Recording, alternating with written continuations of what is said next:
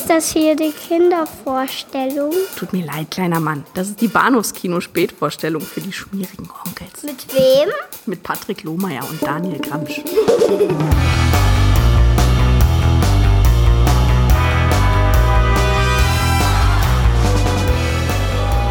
Westside Film präsentiert Ihnen einen Film, für den Sie starke Nerven brauchen.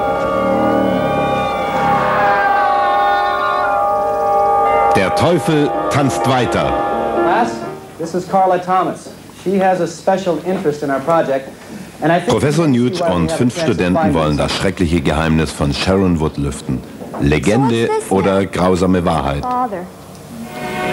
Der Tod kennt keine Gefühle.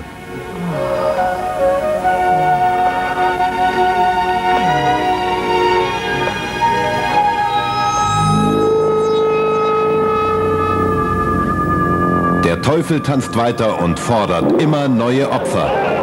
Hallo und herzlich willkommen zu Episode 468 des Bados Kino Podcast. Mein Name ist Patrick und bei mir ist der Daniel. Hallo Daniel.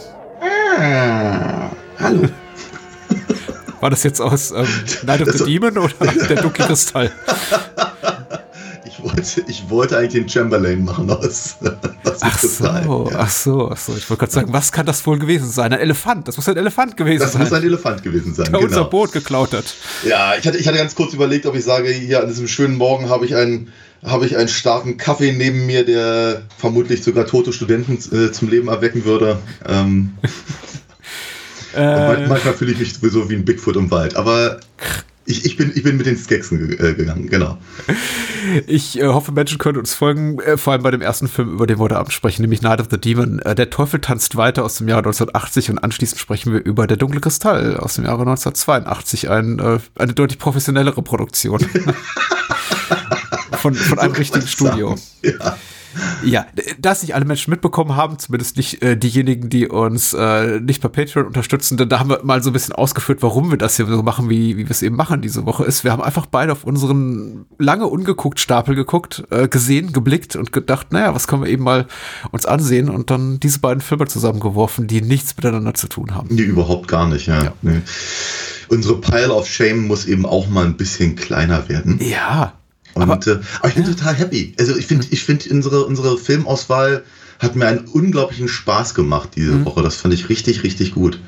Ich hatte auch äh, selten so viel Spaß. Au außer äh, vielleicht an der Tatsache, dass ich wiederum, weil ich unterwegs war, äh, Night of the Demon äh, mir ansehen musste. Also ich hatte mir vor die, die, die Blu-ray als Sicherheitskopie auf meine Festplatte gezogen. Die, sie den hat weitergereicht und äh, musste dann eben äh, reisenderweise das Ganze eben zugucken. Und Oh. das war einfach unangenehm, weil ich hatte keinen, also der Sitzplatz neben mir war nicht frei. und Night of the Demon, äh, der Teufel tanzt weiter im deutschen Verleih, ist ein, sehr besonderer Film.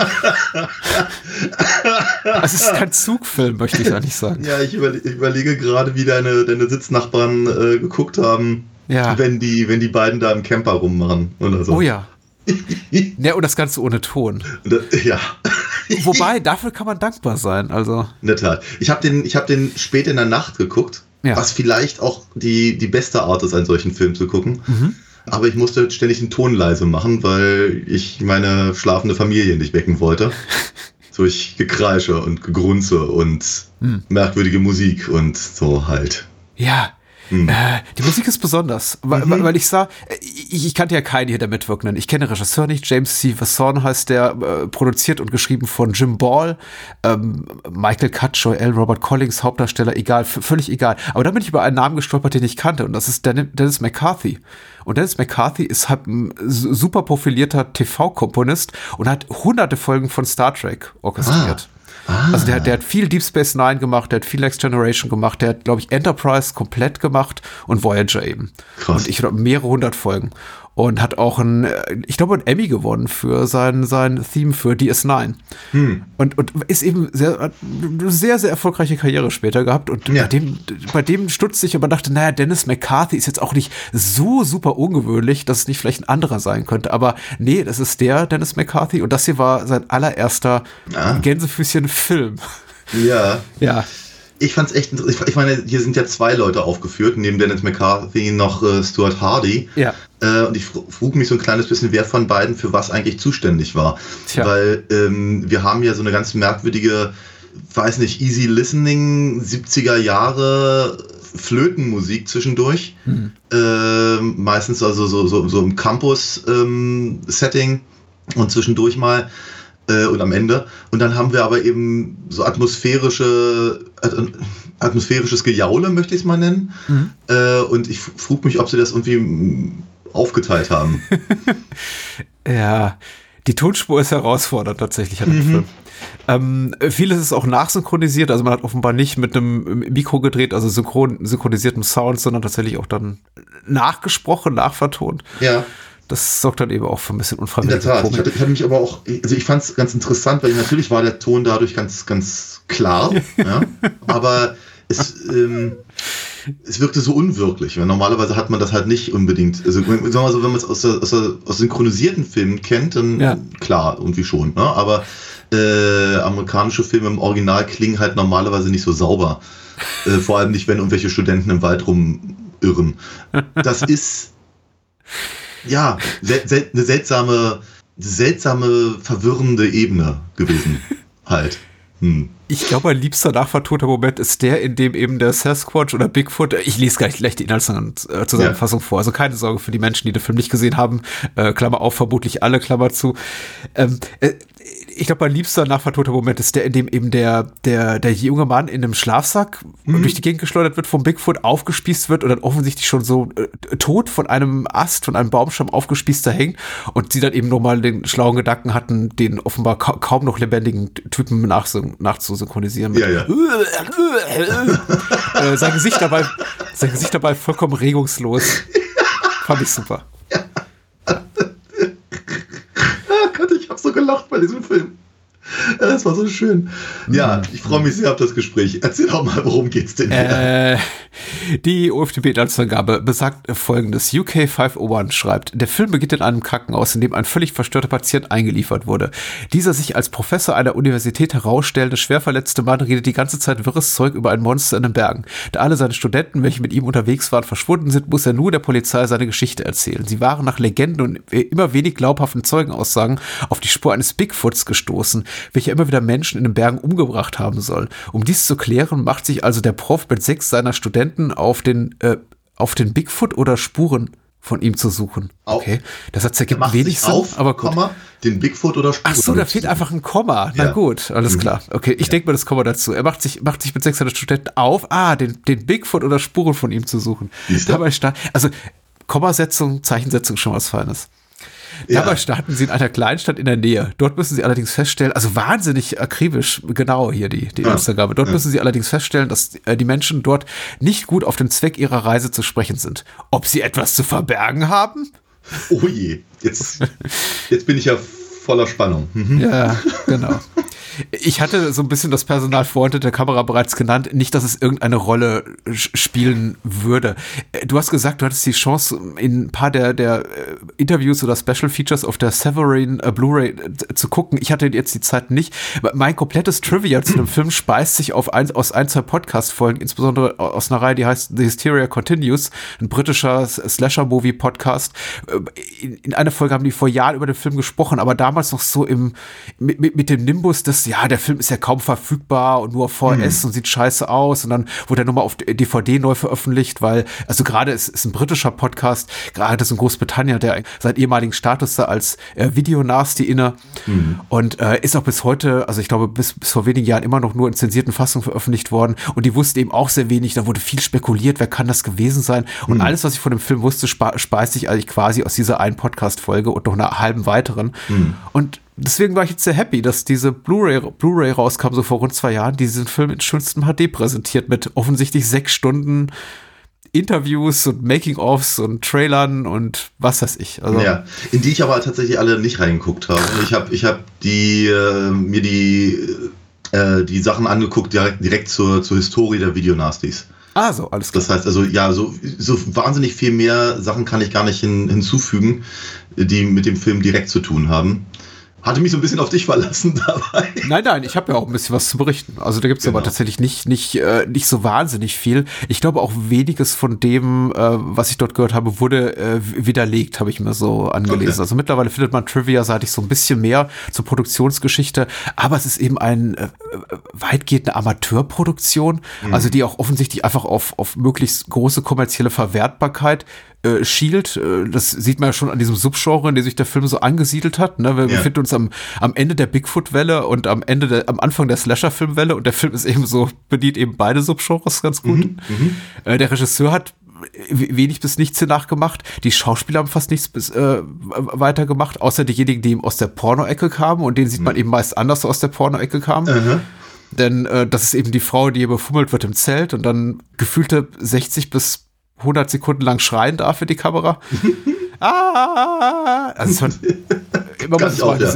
man, muss es mal gesehen haben. Ja. Und, und der Mann, der eben seinen, seinen äh, Pullermann entblößen darf. Und äh, ja. ja. man hat viel aus der Porno-Ecke gecastet. Und äh, Jim Ball, der, der Produzent und äh, Autor, von dem weiß ich eben auch, dass er aus, nicht aus der Porno-Ecke kommt, aber eben auch Pornos produziert hat. Also vor allem mhm. eben schwulen Pornos mhm. Äh, damals, aber eben auch zum Beispiel für die Black Baptist Church, also Educational äh, äh, Filme produziert hat, also quasi auch Bildungsfernsehen, was dann in Schulen gezeigt wurde. Mhm. Also er hat einfach alles wegproduziert, mit dem damals Geld zu machen war. Er hatte eine kleine Filmfirma und das war eben einfach eine, ein weiterer, eine weitere, wie sagst du mal, Kerbe im Holster mhm. seinerseits, bei der er gesagt hat, okay, da, womit lässt sich noch Geld machen, außer eben äh, Christenfilme und Schwulenpornos. Okay, ja, Horror.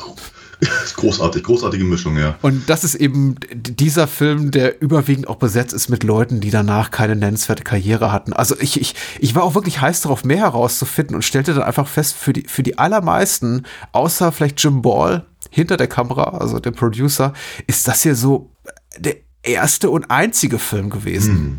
Und in vielen Fällen ehrlicherweise ja. auch zu Recht. äh, ja. ich, ich, muss ganz ehrlich sagen, ich fand den ja so putzig, diesen Film. Hm ich, also unfreiwillig komisch ist gar, keine, gar kein Ausdruck dafür.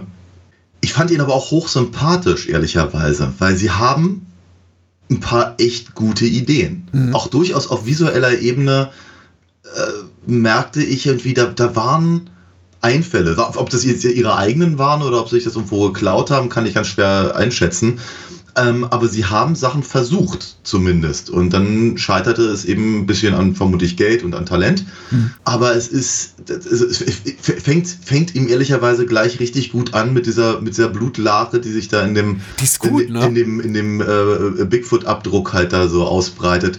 Wundervoll. Da mir, wow, Mensch, also ernsthaft, richtig, richtig gute Ideen. Und ähm, sowieso, die Tricks sind Sie sind billig, sie sind hausgemacht, äh, aber sie sind verhältnismäßig effektiv. Und ich könnte mir vorstellen, auf einer schlechten VHS sieht es besser aus als auf der Blu-ray. Mhm. Und ähm, wie, wie, wie, wie, gesagt, ich habe irgendwie so das Gefühl, wenn man schon kein Geld hat, aber Ideen, dann ist das nicht das aller, allerverkehrteste. Dann eben mal so irgendwie, keine Ahnung, mal kurz einzukaufen beim Metzger irgendwie ein paar, paar Innereien und, und, ein halbes Huhn zu kaufen und dem dann irgendwie in den Ärmel zu stecken, damit es aussieht, als wäre ihm gerade der Arm abgerissen worden. Ja. Ich finde das schon gar nicht schlecht. Ja. Also ja. wirklich, also es ist.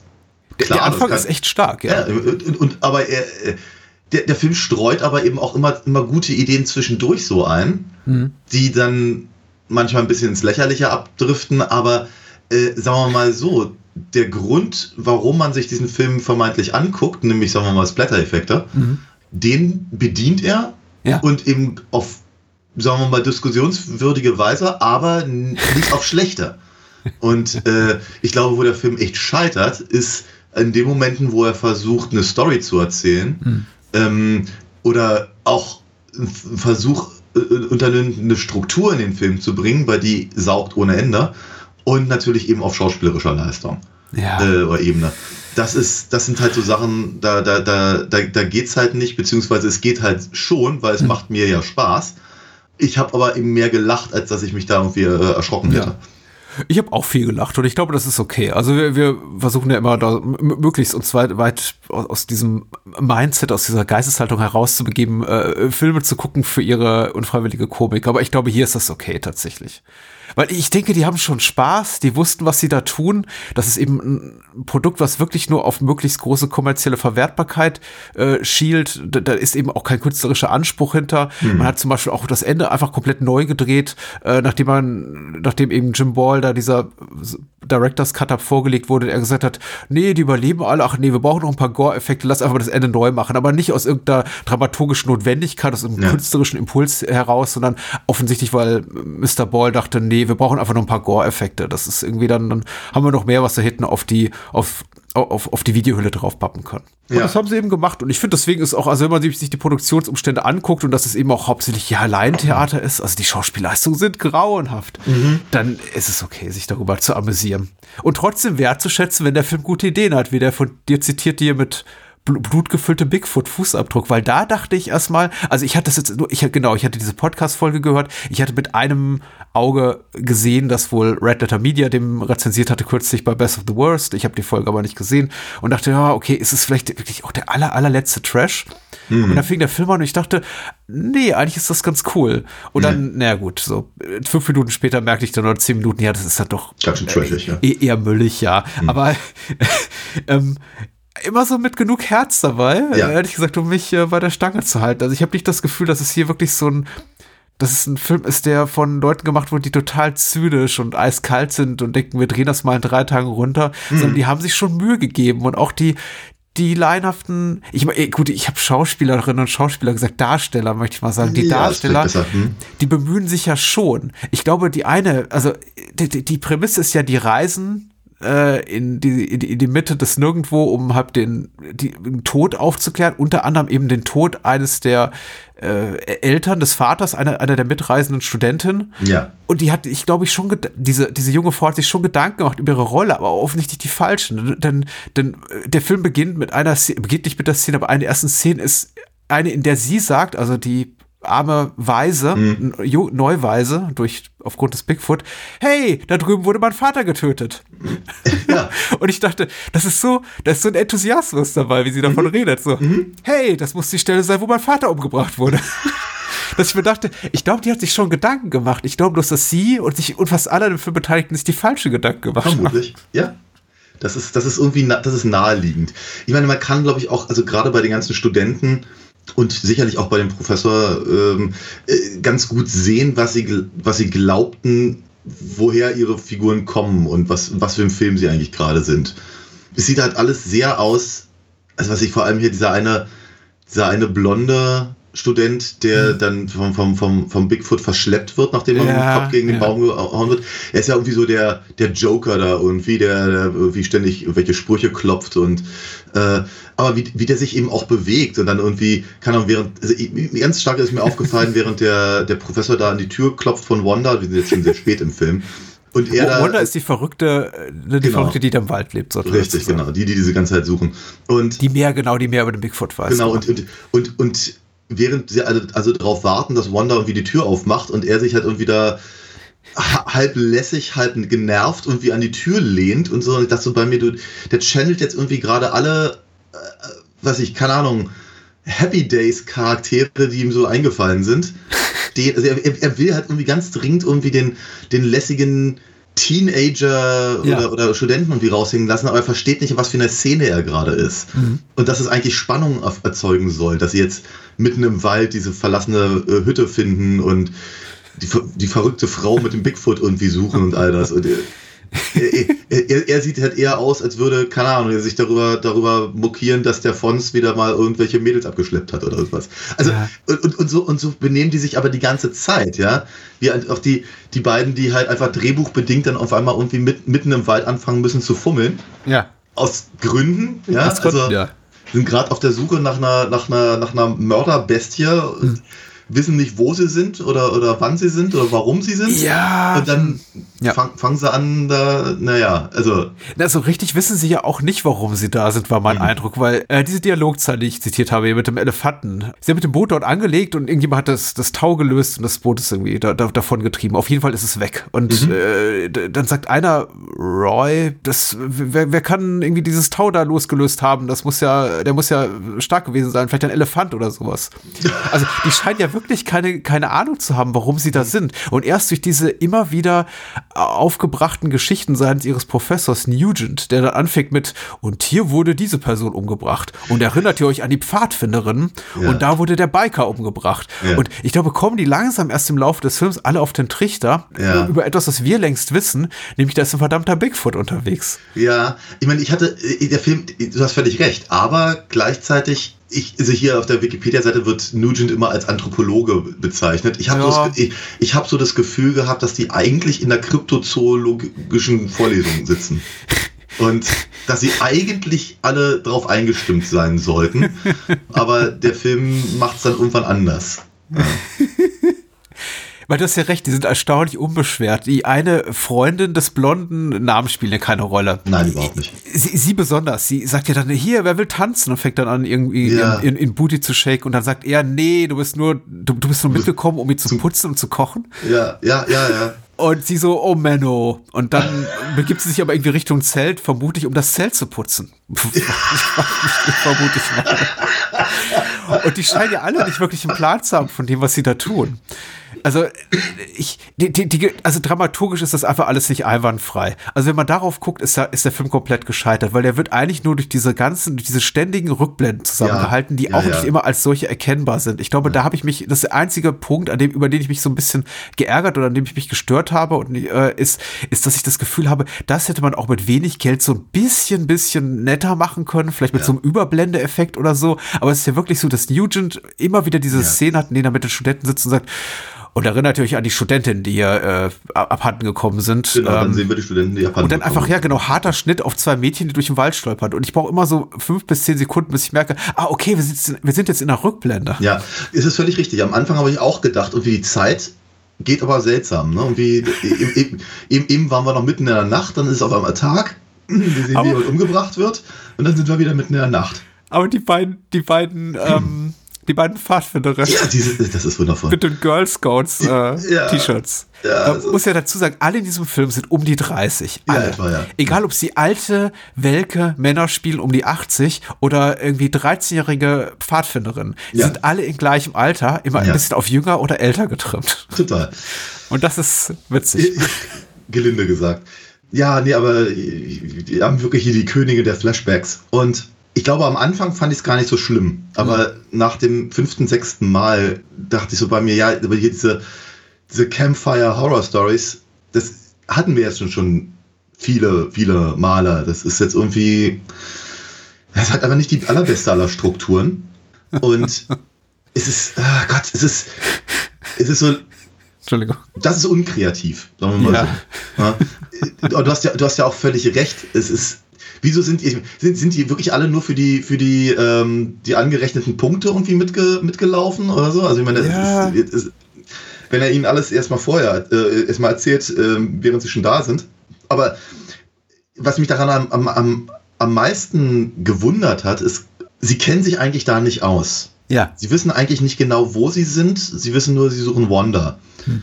Aber trotzdem erkennt der Professor ständig irgendwelche Orte oder er wird erinnert an irgendwelche Geschichten, mhm.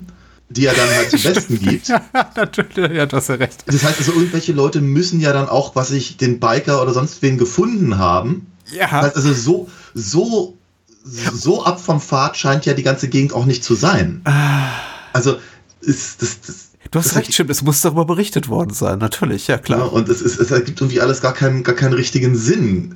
In, in, in, das, Nein, ja. äh, nichts ergibt einen Sinn und tatsächlich äh, Night of the Demon oder eigentlich viel schöner finde ich tatsächlich der Teufeltanz Zweiter, weil ich finde, der Teufeltanz Zweiter macht noch deutlich, was für eine Art von Film das ist. Das ist einfach ein ja. Derivat von anderen Filmen, die, die, die besser waren. Jetzt kann man nicht sagen, dass Night of the Demon äh, Evil Dead kopiert hat, weil dafür ist er einfach chronologisch, einfach historisch zu nah an Evil Dead dran. Natürlich. Weil die sind fast gleichzeitig erschienen. Ah, aber ich meine, die Ähnlichkeit, ne, nachts im Wald und, und komische Hütte, also ja, ne, klar. Kann ich komplett ver verstehen, warum der deutsche Verleiher sagt, ja, hier komm, Der Ja. Teufel tanzt weiter, natürlich.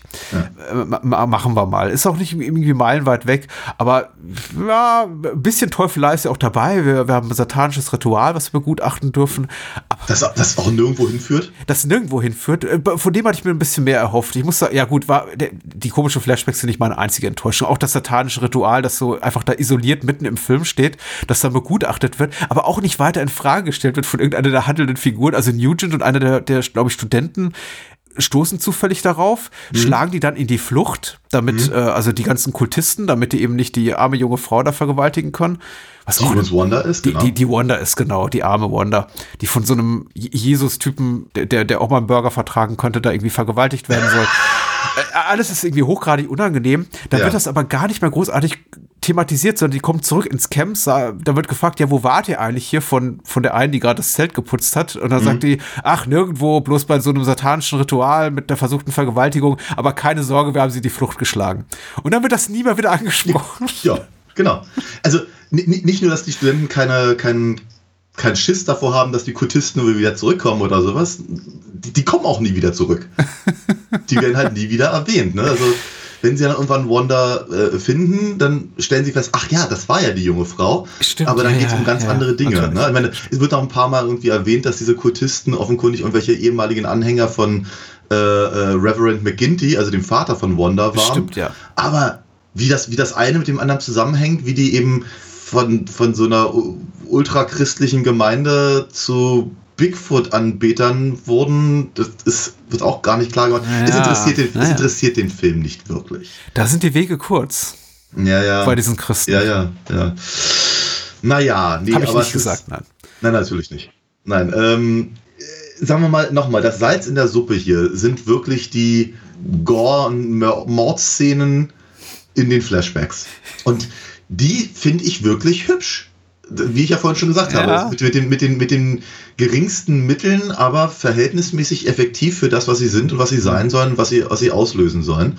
Ich meine, ich fand natürlich hier den, den, äh, den, den geschleuderten ähm, Schlafsack Ja, ich fand den ja schon lustig, ja, aber schon, schon durchaus ja, effektiv. Ist halt, glaube ich, ein, ganz gutes Wort, weil man, man, man, man sieht, wie stark der Bigfoot ist, man, wie, wie, wie unangenehm die Situation ist, halt in diesem, in diesem Schlafsack zu sitzen und sich nicht äh, rühren zu können und dann aufgespießt zu werden an so einem Ast.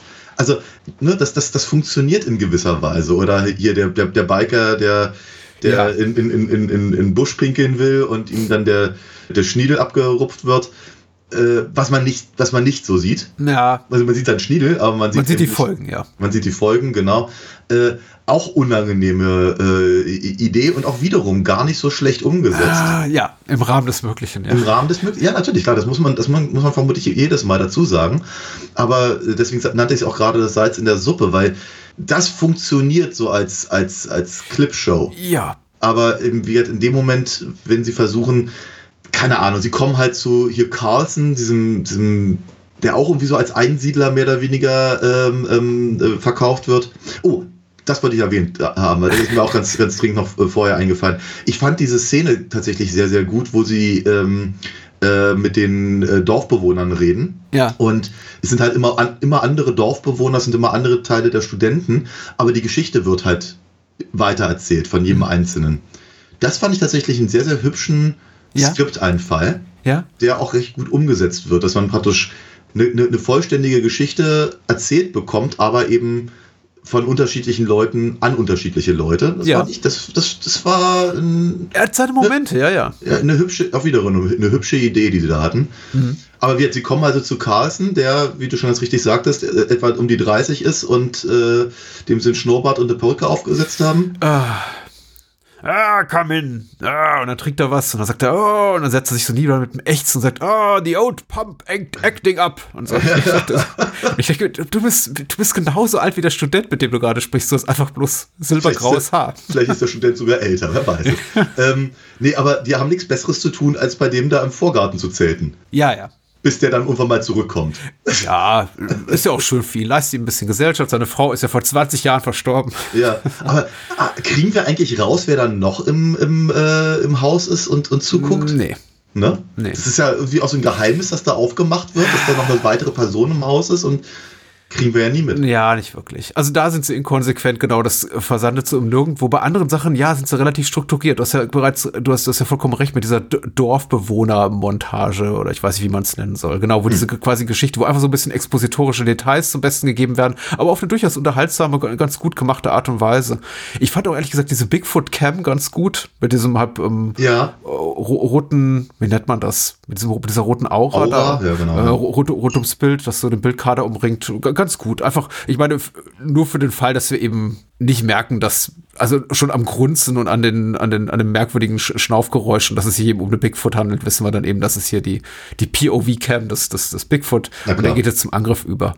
Auch, der ist auch relativ subtil in der Art, wie er seine Angriffe gestaltet. Also er kommt hier nicht mit großem Kreischen und Röhren an, sondern der mhm. versteckt sich eben auch gerne mal und wartet auf den richtigen Moment für seinen Einsatz. Also man hört ihn nicht erst in dem Moment, wo er quasi neben einem steht. Ja. Oder wo er eben den, den, den Pimmel vom, vom Biker hier in der Hand hat. Genau, oder wie du gestern zu mir sagtest, äh, der musste irgendwie fünf, sechs Stunden ge ja, gesessen natürlich. haben, um zu warten, bis da mal einer zum Pieseln vorbeikommt. Habt ihr von dem Biker gehört, der äh, brutal umgebracht wurde, äh, erzählt Professor Nugent, dann hat, harter Schnitt zu einem jungen Mann auf dem Motorrad, der die Straße runterfährt, ah, schön, ja, erstmal eine Zigarette angezündet oder ein, ein, ein, genau. eine Kräuterstange, genau.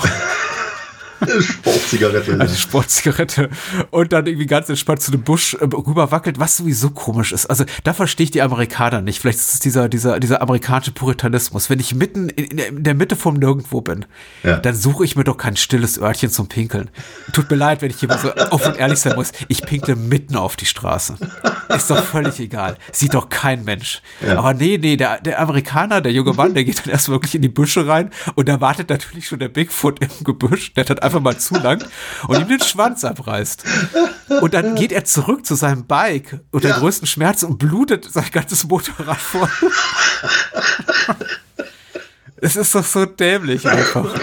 Aber ja. Ja wie gesagt, ich glaube, die haben sich da, das ist wieder so ein Punkt, wo ich denke, die haben sich dabei Gedanken gemacht, weil offensichtlich ja. der Regisseur Mr. Wasson gesagt hat, das ist wahrscheinlich das filmisch bessere Bild, wie habt dieser, ist ja, sieht ja nicht aus wie Blut, sieht eher aus wie Ahornsirup oder sowas. Ja, so ist in der Richtung. Ist ja, ja, ja. Mhm. Sieht, als filmisches Bild funktioniert das wahrscheinlich besser, dass er über, über das Chrom blutet halt, über das. Chrom blutet, genau, als mhm. einfach in den Waldboden und wo es dann da versickert. Mhm. Aber es ergibt null Sinn. Es ist einfach nicht schlüssig. Ja, korrekt. Ja, es ist, ja, absolut. Es ist, es ist nicht, es ist überhaupt nicht schlüssig. Nichts, nichts hier ist schlüssig. Es ist natürlich aber auch gerne mal so ein bisschen zusammengeklaut. Ja. Also eine, eine der äh, Dokumentationen, die ich mir auf der Blu-ray angeguckt habe, zeigte eben auch verschiedene Szenen aus anderen Filmen, also auch zum Beispiel diese, diese, diese Schlafsack-Schleuder-Sache. Oh, die kommt im späteren ähm, Vater der 13. vor, Teil 7. Aber nicht so cool. War, war, wohl aber auch vorher schon. Und ah, okay. Ich habe vergessen, in welchem Film das war. Äh, aber eben, sagen wir mal, diese ganze Szenerie gegen, gegen Ende, wenn sie sich dann halt in, in Wanders Haus verbarrikadieren, ähm, ist natürlich äh, ziemlich klar erkennbar äh, weniger, weniger Evil Dead. Ja. als vielmehr äh, Night of the Living Dead. Mm, ja, mm, natürlich. Und auch, auch eben hier das Wanda halt die ganze Zeit da so etwas katatonisch halt in ihrem, in ihrem ähm, Schaukelstuhl sitzt. Auch das erinnert natürlich hier an, an äh, die junge Dame Barbara, glaube ich, aus, ja. aus dem Romero-Film. Und, und, und so eine Sachen. Also da erfindet der Film das Rad nicht neu. Mhm. Aber ich glaube, ich glaube, er, er, er nutzt die Versatzstücke auf nicht unclevere Art und Weise. Ich, ich denke auch, ja. Diese äh, dysfunktionale Killerfamilie haben wir natürlich, ist natürlich auch so ein Motiv aus, aus ähm, Blutgericht in Texas, also Texas Kettensägen-Massaker. Ja, ja. Äh, das stimmt schon. Also man, man, man sieht, woher die Einflüsse kommen. Aber es ist niemals so uninspiriert geklaut oder zumindest es geschickt genug geklaut mhm. oder variiert, mhm.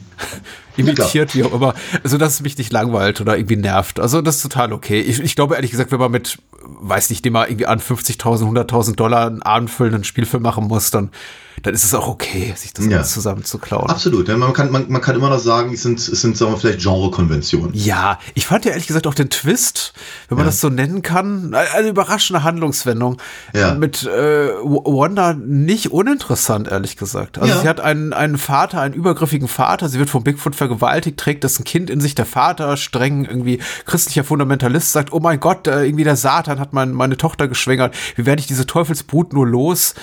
Ja, er wird sie dann los, indem der, sie nach der Geburt dann direkt umbringt, eingräbt, wie auch immer. Mhm. Und äh, Wanda tötet in Rache für diese Tat ihren Vater, nicht nur, das erfahren wir relativ spät im Film, Ja. auch wiederum in einem Flashback eines, eines brennende, einer brennenden Hütte. Sieht aus wie so ein Klohäuschen, ne? Hm. Irgendwie schon, ja, ja. Oder, oder, oder Gar Garden Shed, also Gartenhütte, wo, Hütte, Genau. wo sie ihn eingeschlossen hat und er dann verbrennt. Und da kommt auch so seine Hand daraus durch äh, zwei Ritze zwischen. Die so ein bisschen vor sich hin schlägt. Oh, das ist wund- wundervoll, die Hand. Ich habe auch versucht, äh, mehr von der Arbeit der hier äh, Ma- Maskenbildnerin und Special Effects äh, äh, Gestalterin zu finden, weil es ist eben auch selten, dass man in der Branche eine Frau hat und mir fiel der. Name auf und ich dachte, ach cool, hat sie vielleicht noch mehr gemacht? Ist sie vielleicht so eine Art äh, weiblicher Tom Savini, Rob Mhm. Dieser Zeit, aber auch das ist ihr einziger Film, glaube ich, geblieben. Ja. Was schade ist. Aber Auf so jeden oder Fall. so, ne, wir erfahren dann relativ spät, sie hat ihren Vater umgebracht und nicht nur das, sie ist äh, komplett loyal äh, dem Bigfoot oder Sasquatch gegenüber Mhm. und äh, sorgt eben dafür, dass er in das Haus eindringen kann und die verbliebenen Studenten und Professor Nugent, Old Man Nugent, dezimieren kann. Ich meine, man erfährt, äh, ja, also es ist, es ist tatsächlich ein interessanter, interessanter Twist. Ähm, Ja. ich, ich glaube auch, die Schauspielerin von Wanda gibt sich erstaunlich viel Mühe. Ja, ja. Sagen wir mal, auch, auch hier scheitern wir natürlich so ein bisschen daran, dass eben auch sie halt irgendwas Mitte 20 ist oder sowas und dann zwischendurch mal 15 spielen muss und dann offenkundig eben 45 und, oder sowas. Und äh, ja, nehme ich ihr nicht ganz so ab, aber sie, sie, sie gibt sich schauspielerisch tatsächlich relativ viel Mühe und ich glaube, auf ihr lastet eben tatsächlich noch, also tatsächlich mehr so Plot-Wahrhaftigkeit im weiteren Sinne. Also, äh, also mehr, mehr als auf Nugent. Ja, wir sagen, der, also, wenn, wenn wir Wonders Story nicht, nicht glaubhaft folgen können, dann funktioniert halt gar nichts mehr hier.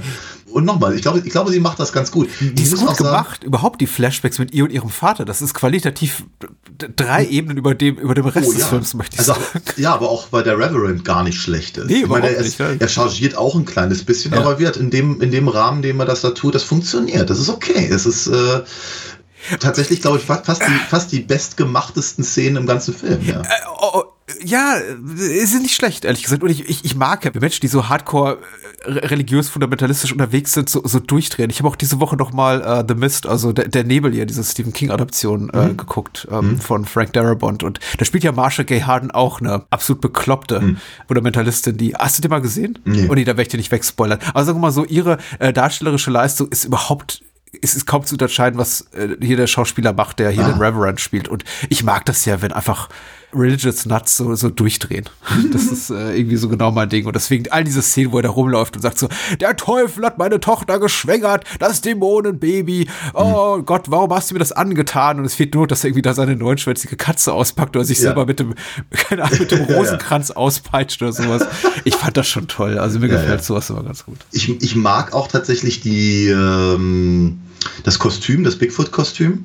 Ja. Ist gar nicht schlecht. Also ein bisschen, ein bisschen unbeweglich, aber es ist auf jeden Fall mal eine interessante, eine interessante Maskerade, weil normalerweise nehmen sie einfach, keine Ahnung, ein Gorilla-Kostüm oder sowas. Oder, oder halt hier wie bei äh, hier Bigfoot und, und die Hendersons oder sowas, ähm, der eher niedlich ist. Ja. Äh, den hier fand ich halt schon. Schon, ich, fand, ich fand den schon ganz schön, ganz schön hässlich und, Ja, ja, und genau. äh, sehr, sehr, sehr passend. Und sagen wir mal, diese auch einfach durch, durch die Dinge, die der Bigfoot da tut, Hm. also nicht nur, nicht nur in den Flashbacks Leute umbringen, sondern eben auch, was er mit Wanda da, da, da äh, anstellt, ihm dann aber auf einmal so eine fast schon emotionale Wendung zu geben, wenn er dann das Skelett seines, seines Abkömmlings da äh, in den Wald trägt und, äh, und, und so. Das ist, ist ist schon äh, ist interessant. Sagen wir mal so. Ich weiß nicht ganz, ob ich es ihnen abnehme, aber es ist, ähm, Ja, ich finde schon. also ich finde ich finde Ja. aber eine interessante Herangehensweise, eben äh, auch gerade auf der anthropologischen Ebene, auf der sie ja zumindest versuchen, den Film zu starten, eben äh, ja, im Prinzip zu vermitteln, dass, Ja. dass, dass, dieses, das Tier, dass dieses Tier im Prinzip versucht, seine Art zu erhalten im weiteren Sinne. Also äh, nochmal, der Film ist voller gar nicht so schlechter Ideen. Äh, Nee, überhaupt nicht. Ja. Ich weiß nicht, ob wir die richtigen sind, um über den Film zu sprechen, weil ich glaube schon, dass er zu 90 Prozent eher auf so einer So Bad It's Good Ebene funktioniert, muss ich einfach- ganz ehrlich sagen. Also ich habe einfach mich den Großteil des Films einfach sehr, sehr amüsiert. Ja. Und ich habe aber, aber der Pluspunkt für mich war dabei der große. Ich habe das Gefühl gehabt, ich amüsiere mich mit den Leuten, die den Film gemacht haben, weil ich glaube, die hatten Ja. einfach auch Spaß daran, die wussten eben, was sie tun. Das ist irgendwie jetzt kein verkanntes Kunstwerk, wo ich irgendwie draufblicke, irgendwie naserümpfend und mir denke so, ha, die haben doch, das ist ja wirklich lächerlich. Lächerlich. Die denken, sie schaffen große Kunst und aber es ist einfach nur ein, ein, ein, ein Witz. Ich glaube, die wussten eben, was sie tun. Ja. Das sind offenbar alles keine professionellen Filmschaffenden oder ausgebildeten Schauspielerinnen und Schauspieler. Das sind einfach Leute, die eine Kamera haben und ein marginales Budget, um etwas zu machen für ein damals, der, der Film lief wohl nach allem, was ich hörte, auch in einigen Kinos in den USA, aber das ist hauptsächlich etwas für den äh, damals florierenden oder im, sich im Zustand der Florierung befindenden Videomarkt produziertes Ding einfach. Klar. Ich glaube schon so mit einem Auge schielend auf das, was man da irgendwie im, Heim, im Home-Video-Bereich äh, äh, ja. auch irgendwie kommerziell reißen kann. Und ja. dafür ist es, das ist, das ist dann noch, glaube ich, auch total okay. Und es ist nicht zynisch dabei. Nee, überhaupt nicht. Ja, nee. Es ist, ähm, nein, es ist. Äh, ich fühle mich auch nicht verarscht. Ich denke mir oft, genau. wir, wir, haben im, im, Vorfeld vor der Aufnahme auch nochmal darüber gesprochen, was jetzt Bruce Willis so in den letzten Zügen seiner Karriere gemacht hat oder was mhm. Mel Gibson gerade so macht. Und das ist halt wirklich, das sind auch Filme, die werden einfach durch diesen Kniff mir verkauft, der im Grunde eine reine Publikumsverarsche ist, nämlich mhm. Bruce Willis in blub, die blub, die blub, die blub. Mhm. Tatsächlich guckst du aber den Film und Bruce Willis schlägt mal irgendwie mittendrin in drei, drei, Minuten auf, weil sie ihn irgendwie für einen Tag da mit einem Helikopter an Drehort gefahren haben. Er darf ein paar Dialogzeilen sagen, dann, dann holen sie wieder ab. Er kriegt einen Scheck über 100.000 Dollar überreicht und sie dürfen dafür seinen Namen vorne auf das Artwork von der, mhm. von dem Streaming, Streaming-Vorschaubild Pappen. Ja. ja, ja. Und äh, hier, und ich fühle mich verarscht. Also, oder ich würde mich verarscht fühlen, würde ich diese Arten von Filmen gucke, gucken. Aber ja. hier nicht, überhaupt nicht. Ich bekomme genau das, was mir hier das Artwork verspricht, was mir der Titel verspricht. Ja. Das ist dieser Film. Ja, absolut. Und am Ende ähm, haut er nochmal eben richtig in die, in die, in die Kerbe. Ja. Und äh, zeigt, zeigt uns halt, äh, äh wie, der, wie der Bigfoot da in dem Haus aufräumt, geradezu. Äh, mit noch ein paar hübschen Ideen und hübschen Effekten, einer Mistgabel äh, durch den Bauch ja. Ra ja, rausgerupften ja. Gedärmen, die dann ja. wie, wie, eine Peitsche geschwungen werden und so. Oh ja, das ist toll, ja. Hübsch. Also, Wobei ich mir in dem Moment, als hier Bigfoot Lasso spielt mit diesen Innereien, mit diesen Eingeweiden, mir schon dachte, jetzt könnt ihr doch einfach auch alle aus dem Haus rennen. Aber die stehen alle im Hintergrund rum so, ah, ah, und mhm. warten ja, im Grunde auf ihren Tod. Genau, Nugent sitzt ja schon auf dem, auf dem Stuhl rum, als wäre er bereits tot, nur ja. um dann nochmal aufzustehen und da, da, damit wir dann eben auch den Grund kriegen, warum eigentlich sein Gesicht so weggebrannt ist, weil er dann eben in den, in den aus unerfindlichen Gründen angeheizten Ofen gehalten wird. Ja, wer weiß, also ja, heißer Ofen kann nie schaden. Äh, Wanda sieht mir jetzt nicht so aus, als würde sie ständig kochen, aber na gut. Vielleicht war ihr kalt. Oder so. Aber sie sitzt im Nebenraum. Anyway, Stimmt, ja. wir, wir erfahren aber auch nicht, wie, wie kommt eigentlich Nugent aus der Nummer raus und ins Krankenhaus. Ja. Wir erfahren auch nicht, was mit Wanda passiert ja. oder mit dem Bigfoot. Ja. Ähm, wir sind dann einfach wieder, wieder zurück in dem, im, im, im Krankenhaus, nur um festzustellen, dass das eigentlich alles gar nichts gebracht hat und sie ihn für verrückt halten das ist ja äh, wirklich auch nochmal besonders hart tatsächlich. Also der Film ist wirklich, wirklich hart auf den letzten Metern, je nachdem, wo deine Sympathien liegen. Ich glaube, wenn sie bei Wanda und dem Bigfoot liegen, ist es relativ gut, weil man kann sich, glaube ich, vorstellen, dass die beiden noch in eine, eine gemeinsam in eine blühende Zukunft äh, schreiten. Was ich auch nicht unverdient fände, weil ich finde ehrlich gesagt, dass das sie vorher mit Wanda machen, wie sie sie behandeln, auch hier absolut herablassend und ja, damit mit der Zuckerstange bezirzen, das ist irgendwie alles, alles ja. so, da, da buddeln sie ihr Baby aus, das ist so, ja. so pietätlos und sagen, hey, sie hatte recht, die Alte ist gar nicht verrückt, das Baby ist hier wirklich ein, ein Mutant. Und ich denke mir eigentlich, eigentlich richtig scheiße. Also ich habe ja. denen auch nur wirklich das Schlechteste gewünscht, deswegen war ich recht dankbar dafür, dass sie dann eben auch alle umkommen. Ja. Wobei das Schicksal des Professors, das, das, das schien mir da doch ein bisschen arg unfair zu sein, weil da, da finde ich, ist echt der Tod noch das gnädigere Schicksal als hierfür äh, von dem Psychiater, er bekommt es ja nicht gesagt, in seiner Abwesenheit, der Psychiater dreht sich eben zu dem ermittelnden Detective um und sagt so, ähm, I have no alternative but certify this man criminally insane. Ja. Also der, der wird den Rest seines Lebens oder die nächsten 20 Jahre in einer psychiatrischen Heilanstalt mhm. weggeschlossen verbringen, ja. weil er eben berichtet hat, was ihm wirklich widerfahren ist. Nämlich, ja, dass er einfach Bigfoot genau, mordenderweise durch die Welt erzieht. Mit, mit, mit einem geschmolzenen Gesicht. Und ja. übrigens, seine Frau kommt auch nie wieder vor, ne? Stimmt, ja, ja, ja. Sie, sie, sie dürfen am Anfang so, so ein bisschen Sex andeuten und mhm. dann äh, hat sie, hat sie irgendeinen irgendein Albtraum. Ja. Und dann ist sie raus aus dem Film. Stimmt, auch der Albtraum war für mich nicht sofort als solcher erkennbar, aber Richtig, ja. ja. ja. Ich glaube, dass also es wirkt fast ein bisschen so, als hätte der äh, Darsteller des äh, Professor Nugent gesagt, ich sehe fantastisch in einem schwarzen Slip aus. Mhm. Mhm. mhm. Schreib mal irgendeine Szene rein, wo ich mich irgendwie in den Türrahmen lehnen mhm. kann und sagen kann, hallo Darling. Ach ja, äh, ich, ich mag den Film. Also nicht, dass jetzt irgendwie ein falscher Eindruck hier entsteht. Äh, Nein, überhaupt nicht. Glaube glaub ich aber auch nicht. Ja. wir lachen viel und suchen, wir müssen nicht mal suchen. Also sehen einfach die offensichtlichen Makel dieser Produktion. Aber es ist verdammt lustiger, also amüsanter, ja, unterhaltsamer. Es macht, es macht wirklich viel Spaß. Ich hatte, das, das wollte ich noch ganz kurz hinzufügen. Ähm, ich hatte mich halt nun mal, äh, was so schön auf der Blu-ray war, eben so ein bisschen mit der Geschichte der Videonasties auseinandergesetzt. Mhm. Wir hatten es ja auch im Podcast etliche Male schon, schon erwähnt. Night of the Demon selber taucht da nur sehr bedingt auf. Wir sagen eigentlich fast gar nicht. Aber es ist, es ist natürlich schon interessant zu sehen, dass das ganze Gekröse, was wir hier geboten bekommen, das ja. eben natürlich in der, in der, in der hübschen Blu-ray-Aufmachung eben wirklich aussieht wie aus, vom, vom, vom Metzger eingekauft. Ja. Äh, aber eben Anfang der 80er offenkundig halt noch sehr viel ernster genommen wurde und, ja. und, und äh, sagen wir mal, vielleicht auch ein bisschen mehr dahinter geguckt wurde. Also nicht, nicht, nicht, nicht so sehr, wie sieht das aus, sondern was bedeutet das oder, mhm. oder wie, wie, wie, wie, wie kann sowas aufgefasst werden, wenn es von den falschen Leuten gesehen äh, wird. Ja. Und nun finde ich, nun finde ich natürlich, sagen wir mal, die Leute, die halt hinter dieser ganzen Verdammung der äh, Videofilme und der Videoindustrie Anfang der 80er standen, äh, im höchsten Maße unsympathisch. Mhm. Mary Whitehouse und wie sie alle heißen. Aber ja, ich erinnere mich daran, also ich habe den natürlich nicht gesehen damals, aber ich erinnere mich daran, dass ein Klassenkamerad, dessen größerer Bruder sowas sehr gerne gesehen hat, Anfang der 80er, äh, eben davon erzählte, dass, und eben auch erzählte, dass das eine Fortsetzung sei von Tanz der Teufel, weil Natürlich, der Teufel ja. tanzt weiter, ja, aber die beiden hätten nichts miteinander zu tun.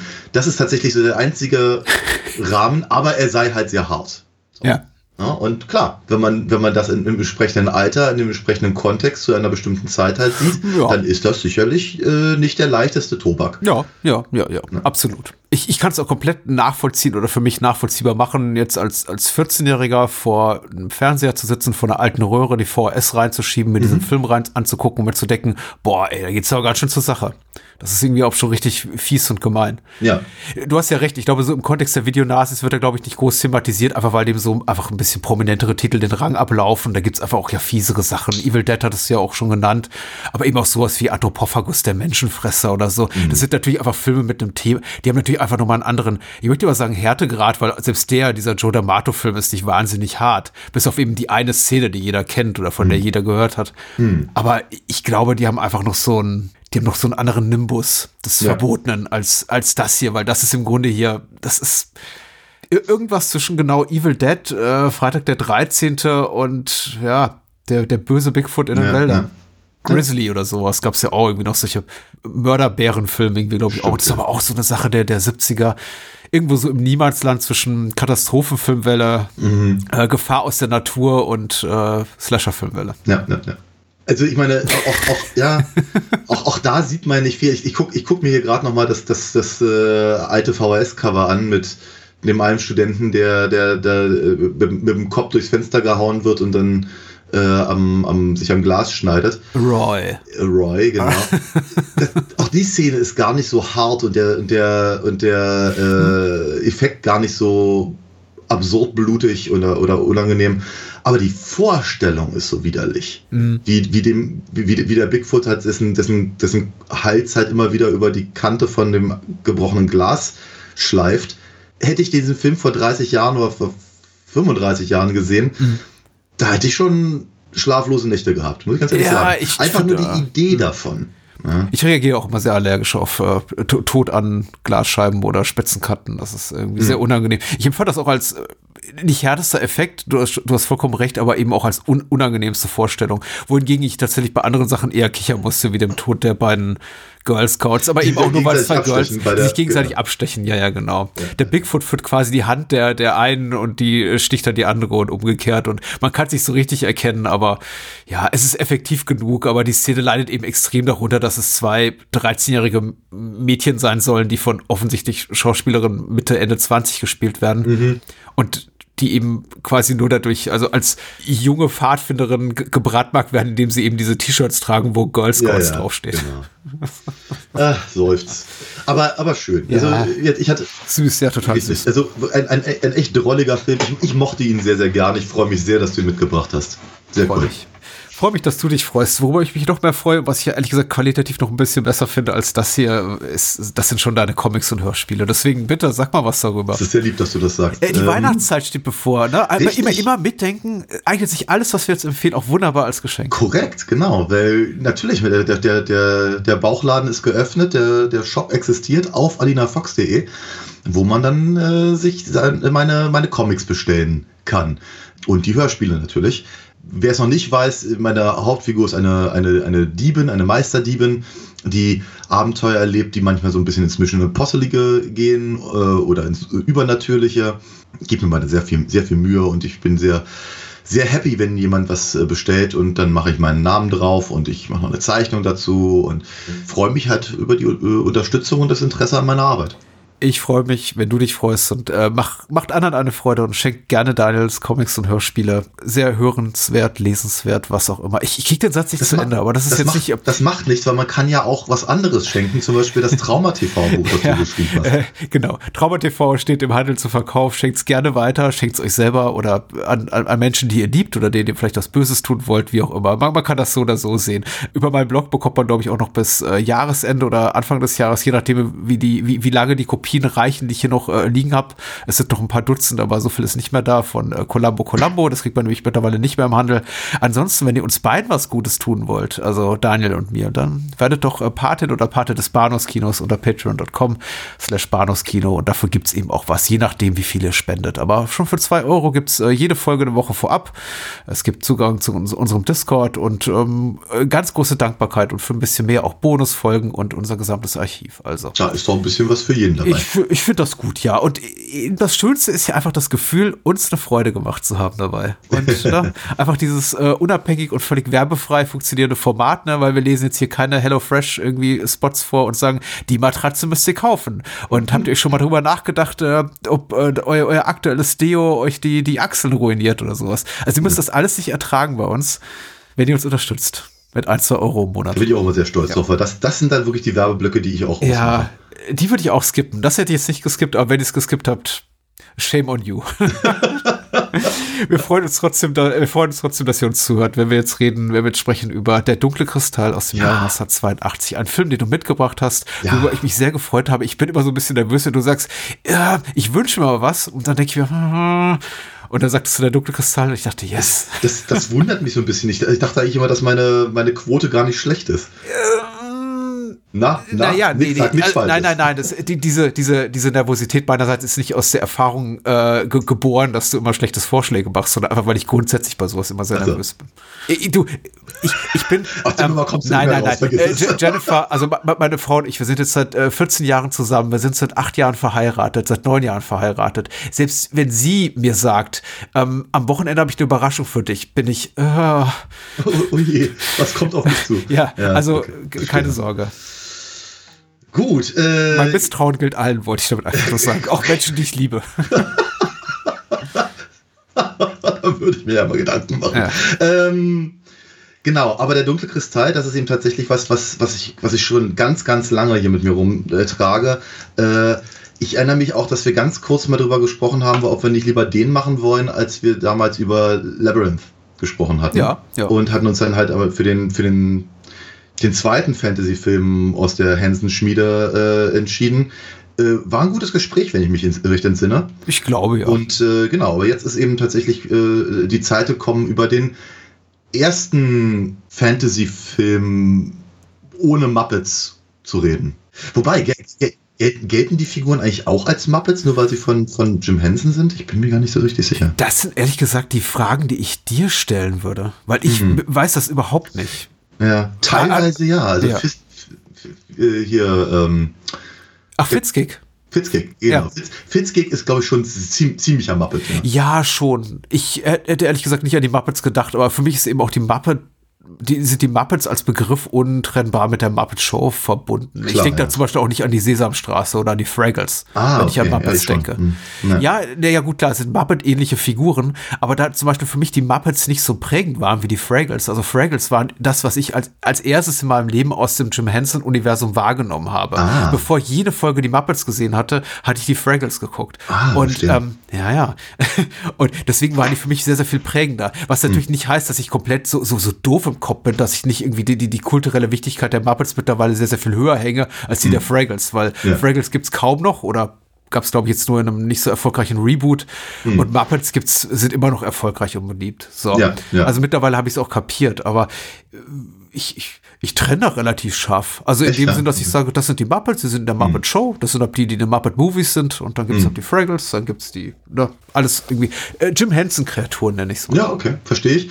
ähm, also ich, ich, ich, ich, glaub, ich glaube, er hat das nicht so ganz so scharf getrennt, aber sag Ja. mal, hier beim, hier beim äh, äh, dunklen Kristall und auch bei Labyrinth ist es vielleicht doch noch leichter, Mhm. sie von, den, von, äh, von der Muppet Show äh, äh, fernzuhalten, alleine deswegen, weil natürlich die, die Schauspieler oder die Puppenspieler und auch äh, was sie mit den Puppen machen, also die Bewegungen und all das halt schon sehr geprägt ist von dem Stil von Jim Henson und seinen Kollaborateuren. Ähm, aber die Designs von Brian Froud natürlich äh, im Vordergrund stehen. Ja. Und die sind halt sehr, sehr idiosynkratisch Ja. und haben eben ganz, ganz, ganz, ganz, ganz, ganz wenig zu tun mit dem, was eben aus den äh, aus dem aus der Kreativschmiede von Hansen selber kam. Ja, richtig. E eher wenig. Also d- d- du hast ja recht, äh, Fitzkick wahrscheinlich noch am ehesten, die, die, die Pottlinger, ja, weil sie so ja. niedlich und knuffig sind. Die haben, sie haben eben schon noch mal so diesen, diesen, diesen Niedlichkeitsfaktor, den eigentlich kaum andere Kreaturen in diesem Film haben.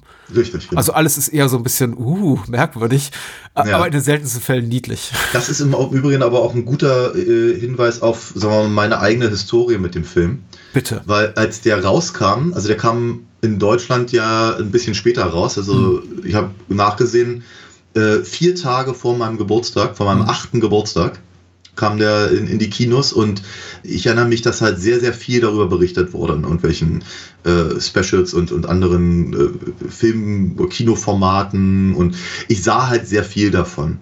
Und da wurde natürlich auch immer wieder äh, auf, auf, auf den, den, den Schöpfer der Muppets halt äh, äh, rekurriert. Und äh, auf die Muppets stand ich ja. Unglaublich. Also die Muppet Show lief da ja damals äh, im, im, Fernsehen und ich fand das halt unglaublich toll. Und die Sesamstraße, naja, mit acht doch immer noch, durchaus. Auf jeden Fall, ich, ich, ich, fand, ich fand das so faszinierend. Ich wollte diesen Film so dringend sehen.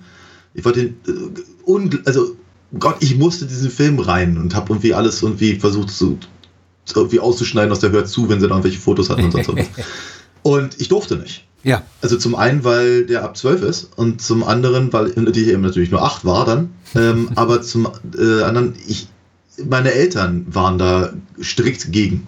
Einer von zwei Filmen, die mir meine Eltern ausgeredet haben. Aus, sagen wir Oh. mal, äh, aus, aus so ganz merkwürdigen oder aus, aus für mich damals zumindest nicht nachvollziehbaren Gründen. Heute weiß ich schon, dass sie nicht ganz Unrecht hatten. Äh, also der, der andere Film war nämlich, über den haben wir auch schon gesprochen, äh, Das letzte Einhorn. Ah, ja. Äh, auch etwa so die Zeit. ja, ich glaube, gleiches Jahr ne? oder ein Jahr zuvor, ja. Ja, irgendwie sowas in der Richtung. Äh, da schläfst du schlecht. Ne, Das, das, das, das, das, äh, das, äh, das ist dann zu viel für dich und, und äh, das ist zu gruselig. Ja. Ähm, und äh, jetzt ist nicht so, als hätten sie nicht Unrecht. So Ich wollte gerade sagen, ich bin Ja. da eher bei deinen Eltern gerade so. Richtig, richtig. Aber damals, damals habe ich es halt überhaupt nicht verstanden. Ich fand das eine schreiende Ungerechtigkeit. Ja, und, äh, natürlich. aber was mich halt wirklich echt getroffen hat, und im Übrigen so einen ähnlichen Satz haben sie irgendwann mal gesagt, als ich angefangen habe, He-Man-Figuren zu sammeln. Die Figuren sind so hässlich. Ja. Und das sind sie. Aber Auch ich fand sie ich. Aber, aber ich fand sie so faszinierend.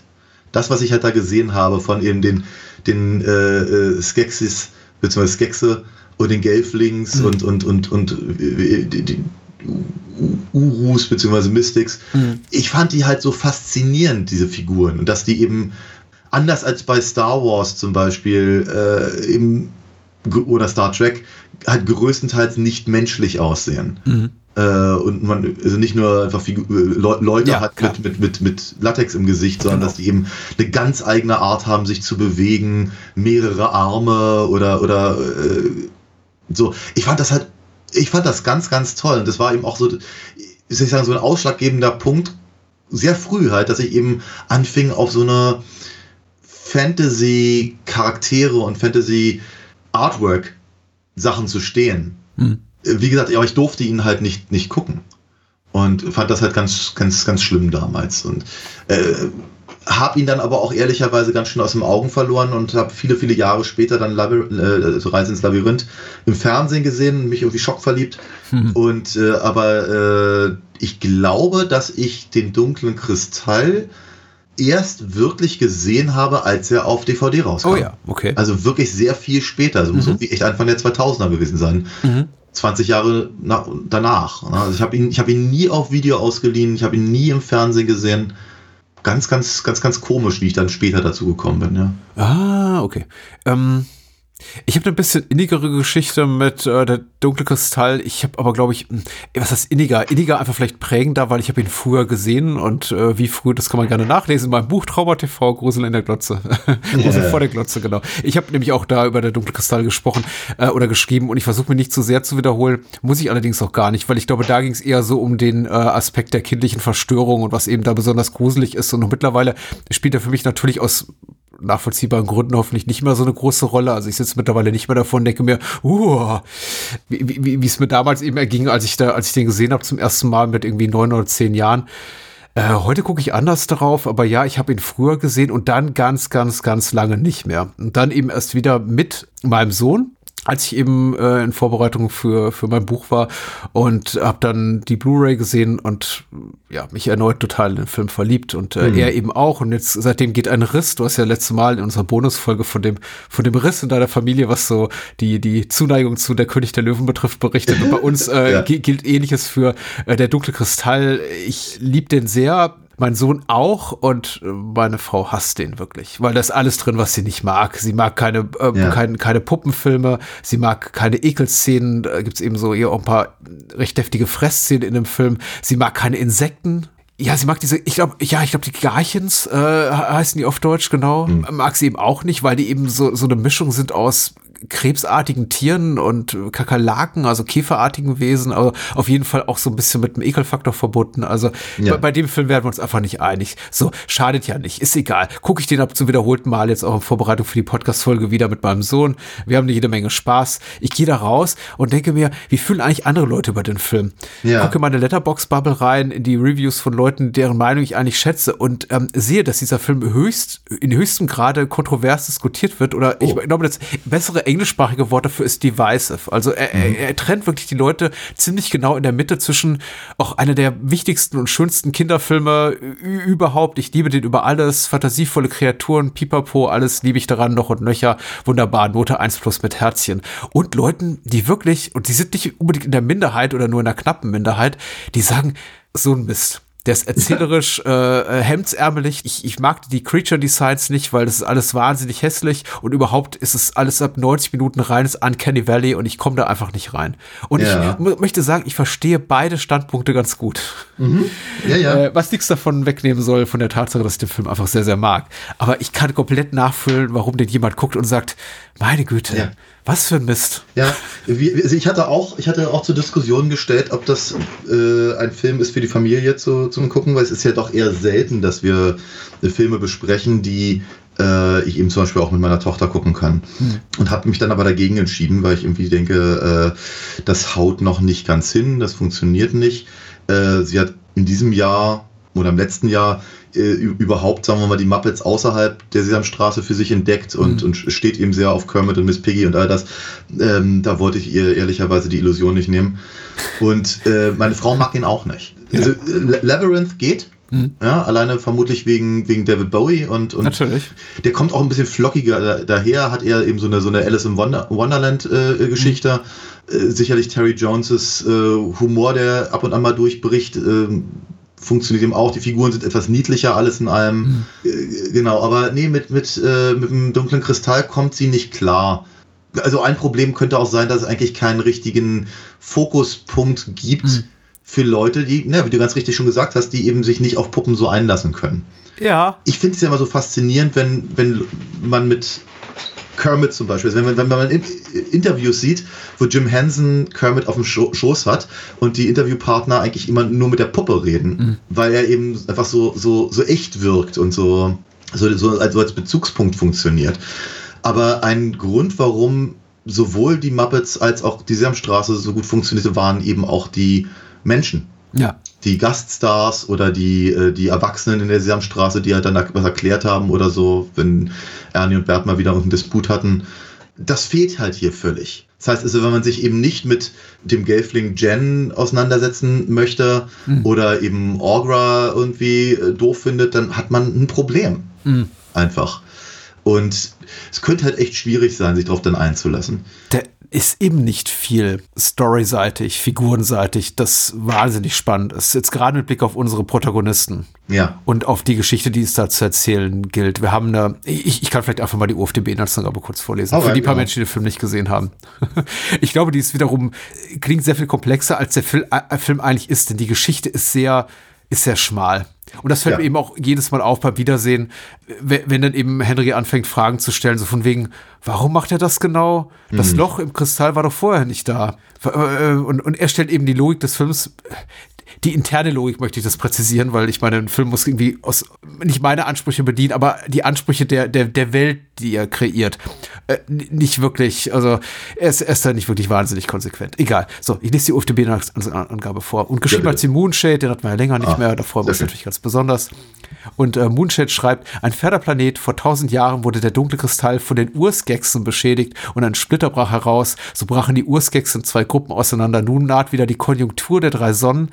Hm, ich glaube, Konjunktion ist das im Deutschen zumindest, aber egal. Genau.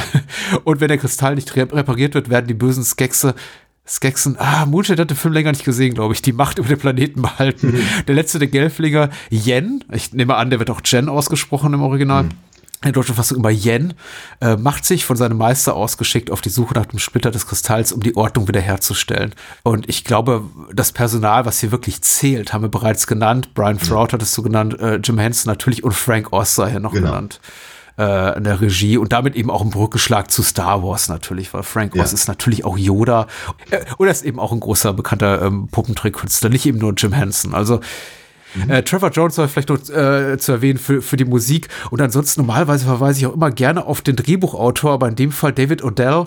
Mhm. Er hat einiges mit Jim Henson gemacht, hat auch später Masters of the Universe gemacht und mhm. ähm, überraschenderweise Running Scared, wie ich eben noch gesehen habe. Also ein Film, der sehr, sehr darauf fußt, dass er eben wirklich geschliffene Dialoge hat. Ansonsten ja. aber eben wirklich auch jemanden, einfach eine, eine Gun for Hire sozusagen, also ein Auftragsarbeiter und eben jemand, der sehr viel mit Jim Henson kooperiert hat. Das ist kein Film, den man, glaube ich, für das geschliffene Drehbuch oder für für die wahnsinnig ausgefeilte Story gucken. Nein, überhaupt nicht. Ich glaube, ich glaube, der ausschlaggebende Punkt ist eben eine Welt zu präsentieren, die sehr, sehr autark ist. Mhm. Also wirklich was ganz, ganz eigenes. Eben, ich persönlich glaube, dass The Dark Crystal einer der kreativsten, eigenständigsten und ja. ausgefeiltesten Fantasy-Filme überhaupt ist. Mhm, mh. ich, glaub, ich glaube, er stellt quasi alles andere in den Schatten muss wirklich lange drüber nachdenken und dann komme ich ehrlicherweise eher so an vielleicht den einen oder anderen französischen Zeichentrickfilm so aus dem äh, Metal Orient ja. äh, Spektrum äh, ran oder sowas. Wir haben hier nicht ein einziges Bild in dem gesamten Film, was irgendwie aussieht wie etwas Bekanntes. Ja, ja. Ne? Also es ist eben nicht so, ach komm, welche Wüste nehmen wir, da können wir drin, drin äh, drehen und äh, oder hier nehmen wir halt mal einen Wald oder sowas, sondern also was eben zum Beispiel Star Wars ausmacht. Mhm. Ähm, äh, oder, oder ja, hier, wir, wir, wir, drehen in Neuseeland, lassen es aussehen wie Irland und ja. äh, behaupten aber es ist ja Mittelerde. Und so, das ist ja alles schön, ist alles gut, ist völlig in Ordnung, sagt kein Mensch was gegen. Aber hier haben wir halt eine Soundstage, auf der quasi jeder einzelne Futzel eigenständig ist. Mhm, ja. Hier ist keine Pflanze drin, die es so in irgendeiner Form gibt. Ja. Die bewegen sich. Da kommen irgendwelche Blüten raus. Es ist das, das, das, das erste, was, was, da sind Sachen dabei, die aussehen wie, als würden sie, also wie Korallen oder wie Unterwasser-Dinge, äh, aber eben an Land und kein, da, da, da kriecht kein Käfer rum, der, der nicht gestaltet ist oder eine Puppe ist ja, oder sowas. Ja, ja. Es ist wirklich, es ist absurd. Es ist echt absurd, was für ein ein, ein, ein Füllhorn an Designs und, und, und Ideen hier drin ist, mhm. die eben dann nicht nur einfach eben, sagen wir mal, aufs Papier gebracht wird, also einfacher im weiteren Sinne, ähm, sondern eben auch noch animiert. Das heißt, sie haben ich meine, Jim Henson ist ja nun auch wirklich ein, ein, ein, Puppenspieler gewesen, der sich eben der Herausforderung immer, immer gestellt hat und die, die er auch gesucht hat nicht nur einfach, wie, wie belebe ich meine Puppen zum, äh, oder, oder äh, welche gute Geschichte kann ich erzählen, sondern eben auch, wie, wie, wie kriege ich Körbe zum Fahrradfahren. Ja? Oder wir sprachen darüber, genau. Genau. Oder ähm, ja, wie, wie, wie würden sich halt solche Tiere oder Arten bewegen? Mhm. Und, und ich fand ja auch diese, diese, Kleinigkeiten, wenn dann irgendwie Gender durch diesen Wald äh, läuft, dann diese, diese kleinen Viecherchen mit den, mit den Rotoren oben quasi vom, vom, vom Waldboden aufsteigen. Das ist eins zu eins so ein Avatar, ehrlich gesagt. Ja, aber 30 Jahre später. ja, natürlich. 40, ja. ja, ja. Äh, und das, naja, 30. Aber äh, klar, also ja. James Cameron hat auf jeden Fall wahrscheinlich seinem Production Design Team diesen Film gereicht und hat gesagt, hier guck mal, das ist Pandora, macht mal. Ja, es ist, es ist, aber wie, es ist halt irgendwie, und dann aber eben mit den Möglichkeiten, die, die eben Hansen als, äh, als, als, als Puppenspieler hatte. Hm. Es ist, es ist wirklich faszinierend. Es ist wirklich unglaublich faszinierend zu gucken, wie sich, wie die, wie die Masken funktionieren, wie die, die Bewegungen animiert sind, teilweise eben ganz klassisch, also hier die Potlings, die, mhm. die eben offenkundig funktionieren wie normale Muppets, eben mit Hand in, im, im, im Hintern und, und, und äh, äh, Stangen an den Armen. Mhm. Na, aber eben sowas wie, wie Orgra, wie die, wie die Skexe, wo eben offenkundig Menschen drin sind, aber dann irgendwelche komischen Gestelle haben, die den Kopf bewegen und äh, Animatronics und was nicht alles. Das ist, es ist, ich, kann mich, ich kann mich ehrlicherweise nicht satt sehen. Mhm an den, an den Designs von Brian Froud und der Umsetzung von Hansen in einer, in einer Art und Weise, wie sie zumindest zu einem ganz, ganz großen Teil sehr überzeugend wirken. Mhm. Ich finde, die Gelflings, die stinken da so ein bisschen ab. Ja. Die, die, die, die bewegen sich für mich zu, zu wenig oder zu, äh, zu steif und ja. sie haben eben auch so, so schwierige Gesichtsausdrücke. Mhm. Äh, fast eigentlich keiner, was ich komisch finde, aber vielleicht weiß ich, sie, sie sollen halt sehr jung, sehr glatt, sehr hübsch aussehen.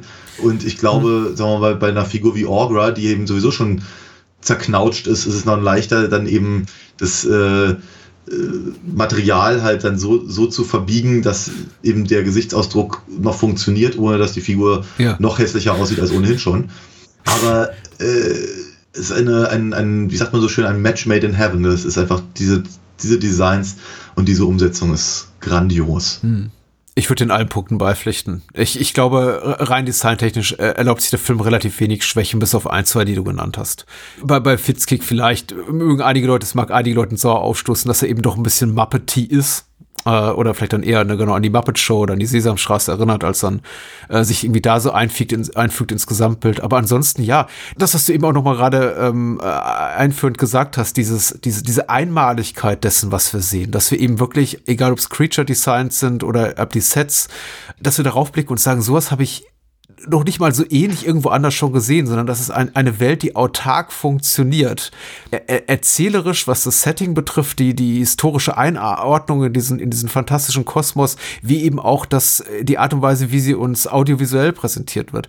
Das ist, äh, das ist schon beeindruckend. Gerade wenn man eben auch nochmal auf die Spielzeit des Films guckt und sieht, da ist eben auch relativ schmal. Also die, die, die 90. Minute ist noch nicht erreicht, dann läuft der Abspann. Ja. Und trotzdem hat man das Gefühl, einen, ja die Geschichte eines kompletten Universums erzählt bekommen zu haben. Ich habe ja. ja. vorhin gesagt, der Film hat erzählerische Schwächen, womit ich auch und deswegen bin ich ganz dankbar, dass du es eben auch nochmal ausgeführt hast mit dem mit diesem abgeschlossenen Erzählkosmos und dieser dieser dieser Welt, die er da erschafft das nimmt nichts davon weg, also von dem, was du gerade gesagt hast. Das ist alles mhm. da. Die Geschichte ist eben sehr klassisch, die Geschichte ist eben ja. sehr schmal. Sie ja. basiert eben darauf auf, auf, auf vielen Annahmen und deswegen auch eben diese ganzen Logikfragen oder Verständnisfragen meines Sohnes, der dann immer wieder sagte, ja, warum passiert das jetzt? Ich habe das nicht ganz verstanden. Und ich, ich glaube, er ist noch ein, zwei Jahre weg von dem Alter oder vielleicht sogar noch mehrere Jahre, wo, er einfach dann eben auch das, das, das Akzeptieren lernt. Dieses ja. so, wir bewegen uns eben quasi, es gibt eine unausgesprochene Vereinbarung zwischen Jim Henson Wilson, seinem Drehbuchautor und uns, dem Publikum, die wir eben sagen, okay, wir kennen die ganzen Tropen, wir kennen die ganzen Mechanismen, wir wissen, wie solche Geschichten funktionieren.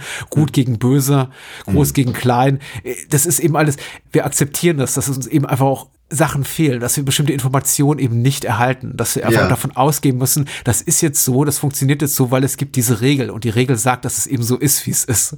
Deswegen gibt es eben der Film die Chance, also zumindest nach meinem Dafürhalten, in meiner Wahrnehmung, uns auf das konzentrieren, zu konzentrieren, was hier wirklich wichtig ist und das ist eben einfach die Atmosphäre des Films, die ist fantastisch, die ist dicht, die, ist, die wirkt so vollkommen, vollkommen authentisch. Diese Suspension of Disbelief ist hier komplett gegeben. Ich Ja. brauche irgendwie keine, keine fünf Minuten und ich bin vollkommen drin. Der Ja. Film macht es einem eben auch einfacher, gibt uns unglaublich Zeit mit den Figuren. Also der Film ist kom beginnt komplett entschleunigt. Die Art, also was wir einfach hier an, an, an Close-Ups und Totalen haben von diesen Skeksen allein zu Beginn, dass der Film dem mehrere Minuten widmet, dass wir wirklich ohne Detail diese Figuren betrachten können und uns eben auch an, an diesen Sets auch satt sehen können und auch wirklich jedes Detail erkennen können. Das ist unglaublich großzügig und ich finde ein unglaublicher Kunstgriff und ich glaube auch fast schon aus der Mode gekommen, wo alles immer schnell, schnell, schnell, schnell, zacki, zacki, zacki, sorry, sorry, sorry.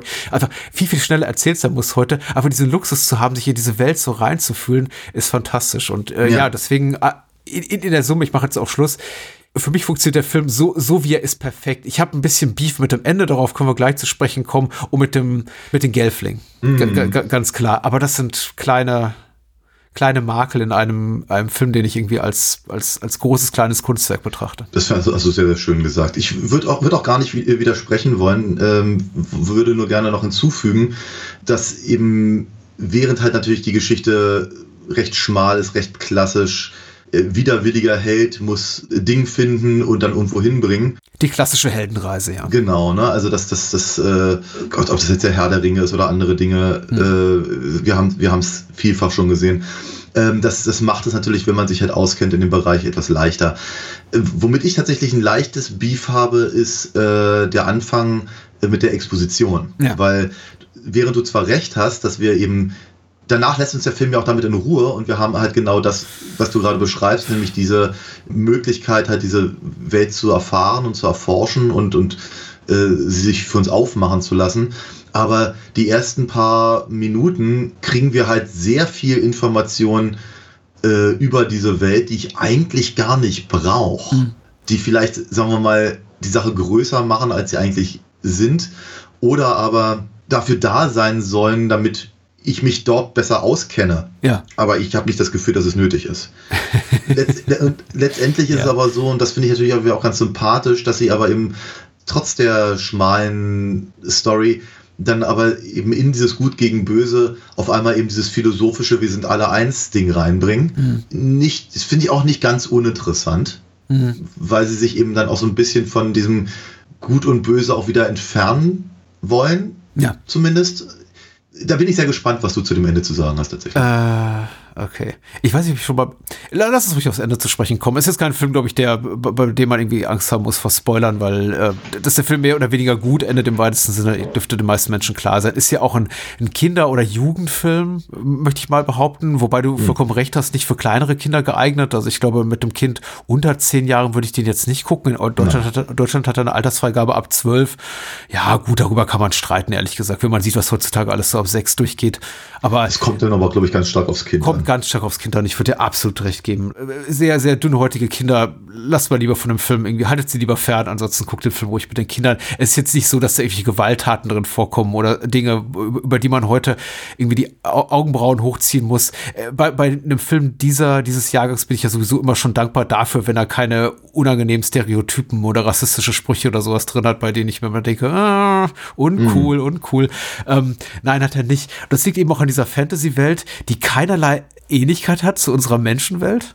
Und deswegen ist dieser Film, glaube ich, auch einfach so zeitlos gut, bis auf ein paar technische Schwächen. Auf die möchte ich jetzt erstmal zu sprechen kommen und dann eben so ein bisschen aufs Inhaltliche. Ich finde das Ende eben deswegen schwach, einfach weil ich die optischen Spezialeffekte, so gut die Puppentricktechnik ist, die Animatronik, aber eben auch die, die, die, die, die Marionettenführungskunst oder eben auch die, weiß ich, wie man das nennt, die Menschen, die in den Kostümen drin stecken. Also er bedient sich ja da aller Techniken, hast du gerade schon beschrieben. Das ist alles tipptopp. Das wirkt so perfekt, wie es eben nur sein kann. Das ist absolut auf der Höhe seiner Kunst und da sieht man eben auch jeden verdammten Dollar dieses verdammt hohen Budgets, das dieser Film auch hatte. Also der, der war richtig, richtig teuer. Ja. Ähm, und das sieht man aber eben auch. Also einen Film Anfang der 80er zu machen, der nicht Teil eines etablierten Franchises ist oder auf einem Bestseller beruht. Und dafür 25 Millionen Dollar auszugehen, auszugeben, das konnte sich eben auch nur Jim Henson gerade zu dem Zeitpunkt erlauben. Ja. Und so gut in der Puppentricktechnik ist, so schlecht finde ich den bei den optischen Spezialeffekten. Ich finde die haben wirklich re recht schwach und wenig überzeugend. Und ich meine, gerade heute so im ungnädigen HD-Zeitalter, wenn man es eben nicht mehr auf einer auf 4 zu 3 gestutzten Videokassettenformat guckt, ist es so ein bisschen, äh, mhm. könnte alles besser aussehen. Ich finde das Ende so ein bisschen, ich finde es so ein bisschen abrupt und um wirklich so ein bisschen wieder daran anzuschließen, was du gerade sagtest. Ich, für mich knüpft es nicht richtig dramaturgisch rund an das Fass an, was der Film zu Beginn aufmacht. Nämlich dieser hm. Trennung, sag mal so, diese, dieser Wiedervereinigung von Gut gegen Böse oder der zwei Hälften des Menschen, die, die gute, die, die helle wie die dunkle Seite und so weiter und so fort. Also ich glaube, da werden einfach so ein paar philosophische Gedanken in den Raum geschmissen und erörtert und eben auch in sehr vielen expositorischen Szenen, du hast ja vollkommen recht zu Beginn, ähm, er erläutert, die sich für mich am Ende nicht mehr so ganz harmonisch zusammenfügen oder dann drohen in diesem Effektspektakel so komplett unterzugehen. Da hätte ich mir fast schon noch so mehr so ein bisschen so eine Erzählerstimme gewünscht, die das dann auch so zusammenfasst oder dass wir eben so analog im Sinne eines erzählerischen Buchendes vielleicht doch noch mal eine Szene haben, in der auch die beiden Gelflinge sich dazu austauschen zu dem, was da gerade passiert ist. Und so ist es dann wirklich so, dass wir uns am Ende noch sehr, sehr gut daran erinnern müssen, was uns der Film zu Beginn äh, sagt, um das ja. nachvollziehen zu können, was da da, wie gesagt, für mich so ein bisschen droht, in einem Effektspektakel unterzugehen. Und das eben auch nicht in unbedingt guten Spektakeln. Dass jetzt mhm. quasi so diese zwei Seiten da wieder vereint werden und einfach diese Welt quasi neu entstehen kann oder irgendwie eine, eine quasi neue Stufe ihrer, ihres Lebens, wie nennt man das, ihre, ihres Daseins erreicht, ja. ihrer Existenz. Oder genau. ihre alte, ihre alte, ich glaube, die Idee, dieser, die der Film ja aufmacht, mhm. ist folgender, der, der Kristall, der übrigens gar nicht so dunkel ist, wie der Titel sagt, kriegt halt dieses Loch ein, ein, Splitter bricht ab.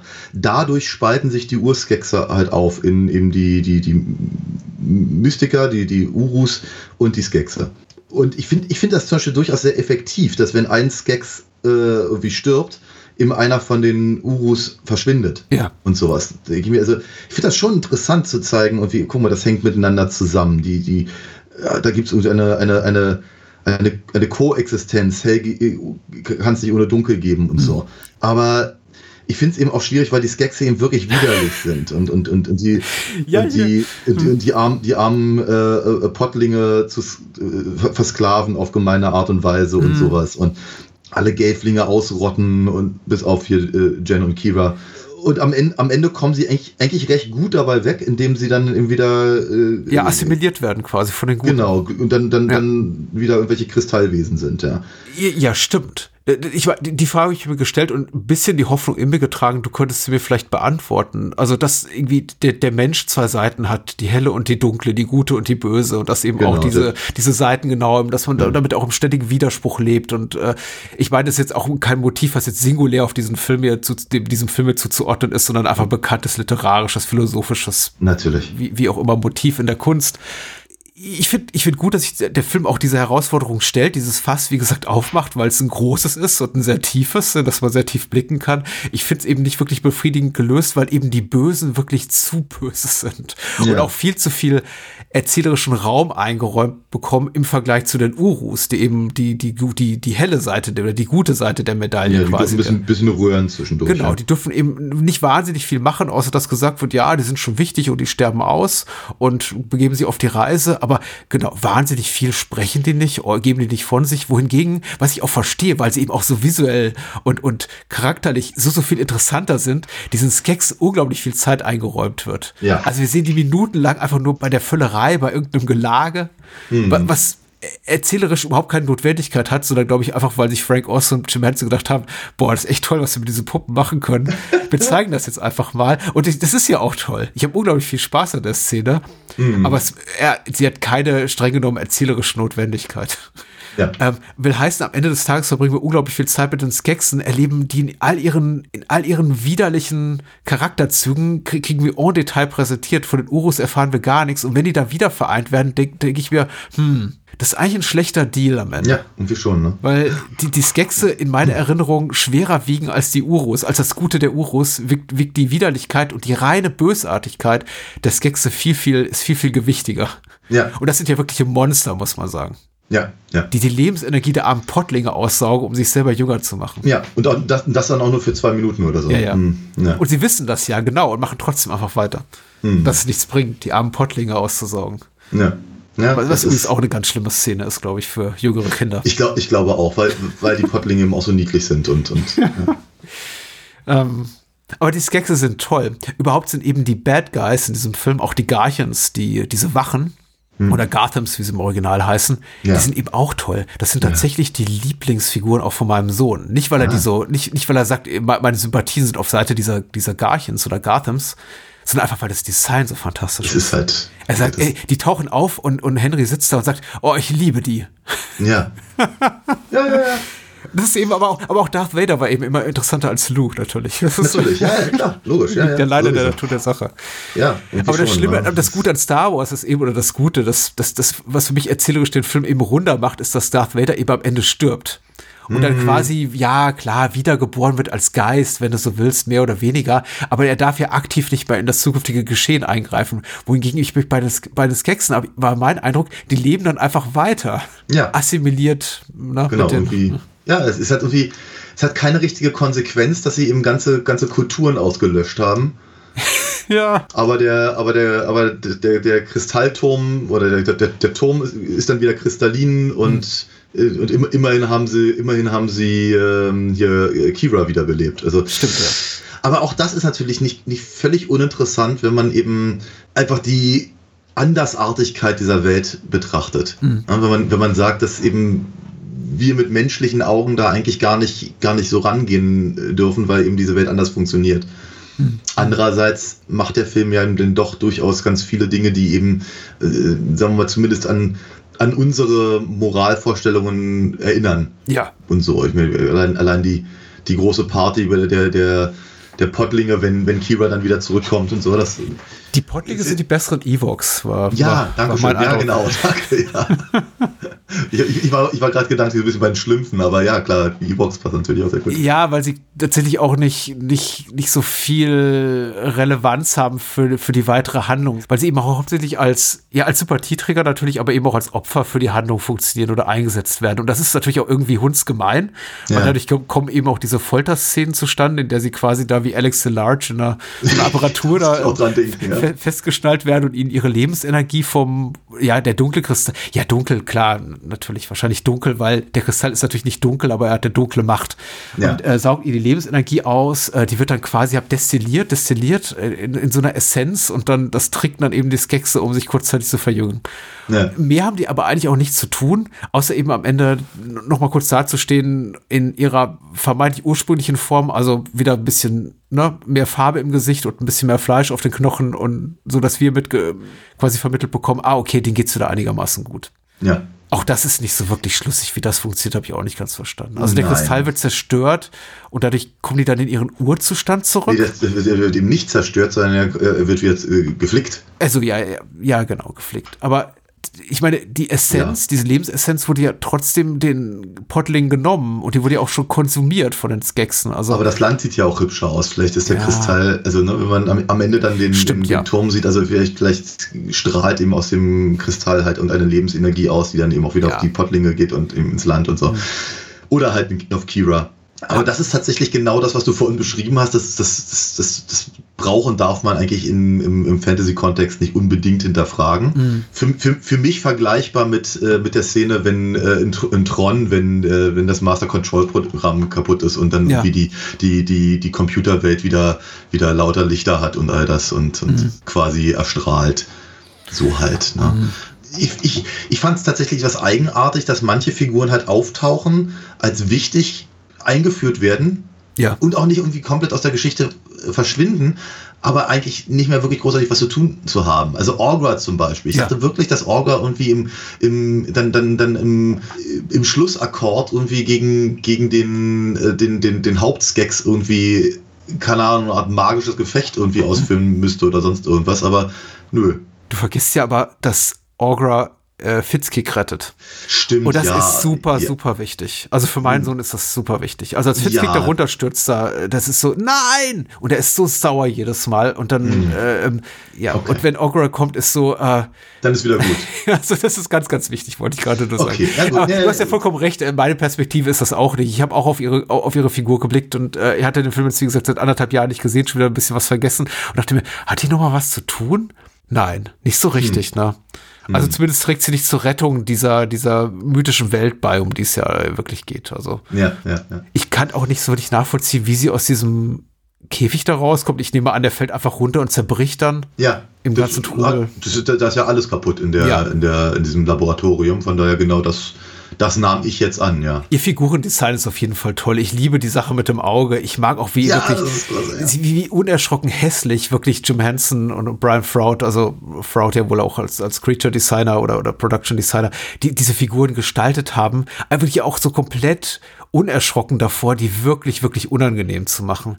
Deswegen ja. auch wiederum mit Blick auf die Gelflinge wundert es mich echt wirklich. Bei, bei Kira habe ich weniger das Problem, mhm. weil ich glaube, sie hat noch so ein bisschen als zwar mehr Charakter, nicht Charakterzüge, aber sagen wir mal so Gesichtszüge, die sie so als eigenständige Figur auszeichnen. Aber, ja. aber, aber Yen oder Jen hat ja gar nichts an sich. Da ist ja komplett, das, der, der, ist, der ist wie so Mannequin. Und am Anfang, als er da auch nackt, nackert da sitzt am, an mhm. diesem kleinen Bach, sieht er eben auch aus wie eine Schaufensterpuppe fast. Leider. Ja, total ich frage mich die ganze, ganze Zeit, mit wem redet er eigentlich? Oder, ne, also, äh, oder, oder redet er überhaupt? Oder sind das nur seine Gedanken? Sind wir, sind wir hier gerade in David Lynch's Dune? Also, aber sein, sein, sein, sein Dauerkommentar, ja. ich fand den schon recht anstrengend, weil er mir die Geschichte nicht näher bringt und auch nicht die Figur. Mhm. Dadurch wird Jen nicht interessanter oder, oder äh, stärker als Charakter und ich meine, natürlich weiß ich, dass, dass der ganze Film nicht funktionieren würde ohne eine, eine, also ohne ihn mhm. quasi. Aber es ist schon, es ist, es ist ein Problem, wenn man eigentlich seinen, seinem eigenen Helden, Helden nicht folgen möchte. Ja, ja. Ne, und es, also Kira ist tatsächlich nicht uninteressant, weil sie eben auch, auch eine von den Figuren ist, die Jen etwas über die Welt erzählt. Mhm. Und ich denke so bei mir, Jen ist jetzt eben offenkundig seit, was ich, 20 Jahren oder sowas bei, bei, bei seinen Uru-Meistern. Mhm die ihm irgendwie Rechnen und Lesen beibringen, aber nichts über die Welt erzählen? Und, und, und sein Meister, der am Anfang stirbt, weiß, dass seine Aufgabe, dass, dass Jens Aufgabe ist, irgendwann mal den, den, den äh, Kristall da wieder zusammen zu äh, bringen. Mhm. Und dann bereitet er ihn nicht auf dieses Abenteuer vor. Ja. Aber erzählt ihm, wie man rechnet. Es ist komisch. Es ist sehr knapp erzählt. Ich frage mich immer, ob es an der Zeit lag, einfach in der dieser Film produziert wurde. Ich möchte mal behaupten, nicht behaupten, aber ich mutmaße mal, das würde der Film heutzutage produziert, dass man ihm sehr viel mehr Spielzeit einräumen würde als äh, 90 Minuten. Vermutlich. Ja. Ähm, und man damals halt auch einfach unsicher war, wie lange kann man das einem Publikum, dem gemutmaßten Publikum zumuten? Können die einem mhm. überhaupt folgen? Ich kann mich an solche Diskussionen selbst so in den frühen Nullerjahren erinnern, als dann eben sowas rauskam wie, äh, also die, die, äh, als so die erste, äh, als so Ghibli-Filme oder Ghibli-Filme komplett, mhm. also wirklich so populär wurden bei uns auch im Westen, möchte ich mal mhm. sagen. Mhm. In der westlichen Welt, ja. Naja, ähm, und Chihiros Reise ins Zauberland dann Oscar gewann und man dann sagte, ja, ja aber es ist auch ein Kinderfilm, 130 Minuten, so ein bisschen lang für einen Kinderfilm, ne? Also, mhm. das war irgendwie dann auch noch, glaube ich, so, so rund um die Zeit, als dann auch die Harry Potter-Filme dann, bevor sie richtig lang wurden, ähm, und man sich dann auch fragte, kann man das überhaupt Kindern zumuten? Oder, oder einem jüngeren Publikum oder einem Fantasy-Publikum meinetwegen, auch vielleicht auch einem erwachsenen Fantasy-Publikum. Und ich glaube, heute ja würde man das machen. So wie der Film jetzt erzählt ist, wird sich alles ein bisschen verkürzt an. Und mhm. ich hätte mir da hier und da einfach auch noch ein bisschen mehr, bisschen mehr Luft zum Atmen gewünscht. Einfach narrativ, also dramaturgisch, einfach ein bisschen mehr, bisschen mehr Fleisch auf den Knochen. Wieso erfährt man nicht mehr über Jen und Kira, dass sie eben eine gemeinsame Vergangenheit haben? Äh, wir haben ja diese Flashback-Sequenz und die ist auch ja. nicht schlecht gemacht und die gibt auch einfach Jen oder Jen ein bisschen mehr Persönlichkeit. Aber für mich greift die immer noch so ein bisschen zu kurz. Mhm. Ich weiß nicht, nicht weil ich unbedingt viel, viel mehr über Jen und Kira erfahren will oder über die Uro, sondern weil ich eben das Gefühl habe, sie sind im Nachteil, weil eben den Skeksen so viel mehr Zeit eingeräumt ja. wird. Ja, und dann sprechen die Skexe eben auch noch mit den ganzen Prominenten in der deutschen Fassung, zumindest prominenten Synchronstimmen. Da hast du eben hier Joachim Tenstedt als Chamberlain oder Arnold ja. Marquis als der General. Ja, und das ist eben, die bleiben so viel mehr hängen und am Ende gehe ich da raus und denke, das war aber ein toller Skeksen-Film. Ja, ja, total. Schade, dass die am Absolut. Ende irgendwie nicht gewonnen haben. ja, ich glaube nicht, dass das die Intention war, ehrlicherweise. Nein, nein, aber ich, ja, ich kann es total nachvollziehen. Das wäre auch ein also, zynischer Blick auf die Dinge, den habe ich auch gar nicht. Nein, aber ich, Film auch viel zu ich, ich, ich, muss, ich muss eben auch äh, sagen, ich ähm, letztendlich das wiederhole ich einfach, was ich am Anfang gesagt habe. Äh, ich bin eigentlich tatsächlich ganz froh, dass ich ihn nicht als Kind gesehen habe. Ja. Ich glaube, er hätte mich schon sehr erschreckt und ich hätte ihn, glaube ich, schon, ich weiß nicht, keine Ahnung. Ich weiß nicht, ob ich ihn gruselig gefunden hätte, vermutlich ja, aber ich glaube, ich hätte ihn nicht schön gefunden in dem Nein. Sinne. Aber heutzutage, oder ich meine, ich habe den jetzt naja, vor knapp 25 Jahren das erste Mal gesehen. Also, oder von mir vor 20 Jahren. Ich kann das halt viel, viel besser nachvollziehen. Ich kann das viel besser gutieren. Mhm. Gerade eben auf der Design-Ebene. Aber Brian Froud ist halt schon richtig, richtig gut. Ja. Und diese, diese, diese Eigenständigkeit ist, ist, äh, ist, ist so unglaublich. Also ich, ich glaube, ich muss aber auch ganz ehrlich sagen, ich glaube einfach, wenn, wenn, ich, wenn ich nur einfach Lust hätte, einen Film zu gucken von Jim Henson mit äh, Designs von Brian Froud, dann würde ich vermutlich dann doch eher lieber zum Labyrinth mhm. greifen. Okay. Ich habe ich hab im Übrigen auch meiner Tochter schon Ausschnitte aus dem Labyrinth gezeigt. Also die, die, die, die, die Gesangsmomente von David Bowie vor allem. Mhm. Und die fand sie auch ziemlich cool. Sie findet die Figuren nicht schön, ganz im Gegenteil. Ähm, aber irgendwie kann ich mir vorstellen, dass das etwas ist, was sie in ein oder zwei mhm. Jahren vielleicht noch ein bisschen mehr interessieren würde. Ja, und ich glaube, Jennifer Connelly ist auch eine gute Figur, mit der man sich identifiziert. Ich, glaub, ich glaube auch. Und gerade so im, im, im, vielleicht im, im, im vorpubertären hm. Alter dann und so. Aber äh, ja, Labyrinth, ich weiß nicht, keine Ahnung. Das ist, ist, ist, ist, es ist halt so sein eigenes Ding und ich, ich freue mich einfach darüber, dass es, dass es ihn gibt, dass es eben so ein eigenes Ding ist. Finde ihn halt ganz faszinierend. Aber ja, die Story ist eben mau, unsere Helden sind mau. Dafür ist alles andere gut. Ja, aber es ist, es ist, das andere ist eben aber auch dafür dann gleich so überhöht gut. Und zwar so gut eben schon, schon wieder, dass es eben nicht, nicht so leicht zugänglich ist. Ja. Und nicht jederzeit. Dazu musst du schon in echter Stimmung sein. Äh, das sicher. Und ich habe ja irgendwie, ich habe gerade die 90 Minuten dafür kritisiert, dass sie ein bisschen kurz sind und man sich vielleicht auch einfach den Mut hätte nehmen sollen und sagen sollen, vielleicht auch seitens des Studios, ich weiß ja nicht, wer da letztendlich da auch die, die, die, die letzte äh, Entscheidungsgewalt hatte, zu sagen, machen wir doch zwei Stunden daraus. Oder einfach ein bisschen längeres, längeres Fantasy-Kino. Aber mhm. ich, wie gesagt, diese, diese Diskussion darüber, wie lang darf Genre X oder Film für Zielgruppe X dauern, die Diskussion hatten wir noch bis in die Nullerjahre, bis zum Herr der Ringe, möchte ich sogar behaupten. Ja, ja, dass ja. es eben hieß so, ja, guck, guck na egal. Mittlerweile gucken wir uns sowas an, sogar mittlerweile als Netflix-Serie. Das wurde ja wieder nur aufgelegt und dann wegen mangelnden Erfolgs gleich wieder schnell eingestrichen von Netflix. Äh, ich kann mhm. so nachvollziehen, dass auch noch heute bis zum heutigen Tag kein wirkliches Publikum da ist für der dunkle Kristall. Dafür ist einfach diese, diese Geschichte auch zu sperrig. Nicht die Geschichte, also die Figuren oder die Designs auch zu sperrig. Zu, ja, idiosynkratisch hast du gerade gesagt. Im Grunde ist das das richtige Wort. Sie sind eben auch einmalig und ich finde eben auch genau wie du einmalig toll, aber sie sind eben auch fordernd, ehrlich gesagt. Das sind keine Figuren, äh, Yen und Kira schon mal gar nicht, weil die sind einfach komplett blass und uninteressant, aber der ganze Rest eben auch in der Machart so, so merkwürdig im allerbesten Sinne, dass so, dass man, ich glaube, wenn man nicht eine gewisse Aufgeschlossenheit und du hast ja schon richtig gesagt, dafür muss man in der Stimmung sein, eine gewisse Grund, positive Grundstimmung mitbringt, keinen Zugang zu, zu diesem Film findet. Mhm. Und damit schlage ich auch den Bogen zu meinen einführenden, zu meinen einführenden Zitierungen der Letterboxd Reviews, die, die da sagen, boah, komplett furchtbar, ich kam überhaupt nicht rein, ich kann mir komplett vorstellen, dass man da sitzt wie, wie vor diesem Film wie der Ochs vom Berg und sagt, oh, es ist alles unangenehm und, und, und, und, und dreckig und, und, und merkwürdig. Und äh, wenn der Film merkwürdig ist, wird er dann irgendwie noch merkwürdiger. Du siehst diese ganzen Kreaturen da im Wald und in den Sümpfen und dann taucht diese, dieses krötenähnliche Wesen da auf. Und nicht ja. nur das krötenähnliche Wesen, sondern es bringt dann auch noch seine Babys mit. Die, mhm. die, die, werden dann noch so nachgeschoben quasi. Einfach nur so als visueller Gag quasi mhm. hinterher. Da saßen wahrscheinlich Leute, die haben Wochen oder Monate lang an diesen Figuren gebastelt, nur damit die irgendwie für acht Sekunden mal im Film zu sehen sind. Ja. Und das ist ja. so, so, so toll. Und entweder sagt man da und sagt, oh, ich liebe das. Ja. Oder, oder man sitzt da und denkt, oh, noch mehr davon, Igitt, ich, ich kann es nicht mehr ertragen. Und wie ja. gesagt, ich verstehe das, aber für mich eher auf einer abstrakten Ebene. Aber also wirklich nochmal einfach, einfach nochmal Hut ab vor all den kreativen Entscheidungen hier diese, dieser, dieser Wunsch, dass diese Welt eben gelebt aussieht und ja. bewegt vor allem. Ne? Ich meine, gibt ja auch diese eine Szene, da, äh, wenn, wenn dann eben äh, sich irgendwelche Dinge im Wald bewegen und dann, dann, dann eben sogar etwas, was aussieht wie Kieselsteine oder sowas ja. oder, oder ja, Pilze oder sowas, einmal so einen, so, einen, so, einen, so einen leichten Wackelanfall kriegen. Da, da muss ja auch ohne Technik hintergestanden haben. Aber vor allem erstmal die Idee. Die Idee, dass eben sich solche Dinge in dieser Welt eben auch bewegen können. Hm. Wie setzt man sowas um? Und einfach zu sagen, ja, nee, ich, ich baue nicht einfach nur eine Soundstage, da hm. packe ich jetzt irgendwie so ein bisschen, bisschen Moos aus dem Baumarkt irgendwie hin oder so, sondern ähm, in, in, ja, jedem, in jedem Pixel des, des Bildes ist irgendeine Form von Bewegung. Mhm. Also es ist, meine Güte, was für eine Arbeit. Ist schon, ist schon ein richtig, richtig toller Film. Aber wie gesagt, sperrig an vielen Stellen hat, ja. Genau, und als du Pixel gesagt hast, meinst du natürlich in jedem Filmkorn. Ja, meine, heu, heu, ich weiß, es sind alles Pixel. ist das anders. Machen wir uns das vor, ja, ja. ähm, nächste Woche wird es ein bisschen noirig. Äh, es wird dunkel. Ich versuche gerade einen Brückenschlag zu finden. Den, glaube ich, finde ich nicht, weil wir bewegen uns sowohl, glaube ich, was die Zielgruppe der Filme, die sie äh, so im Auge haben, betrifft, wie auch thematisch in eine völlig andere Richtung. Oh ja. Und auch weit, weit weg aus der fantastischen Welt und aus der Welt von Bigfoots und, und, und Gelflingen und Skeksen und Urus, äh, sondern auch eher in die Jetztzeit. So, und in die äh, Welt diesseits der Fantasy, nämlich hier. So, hm. egal. Kann man es noch komplizierter machen? Daniel, sag mal einfach ja. mal, worum geht's?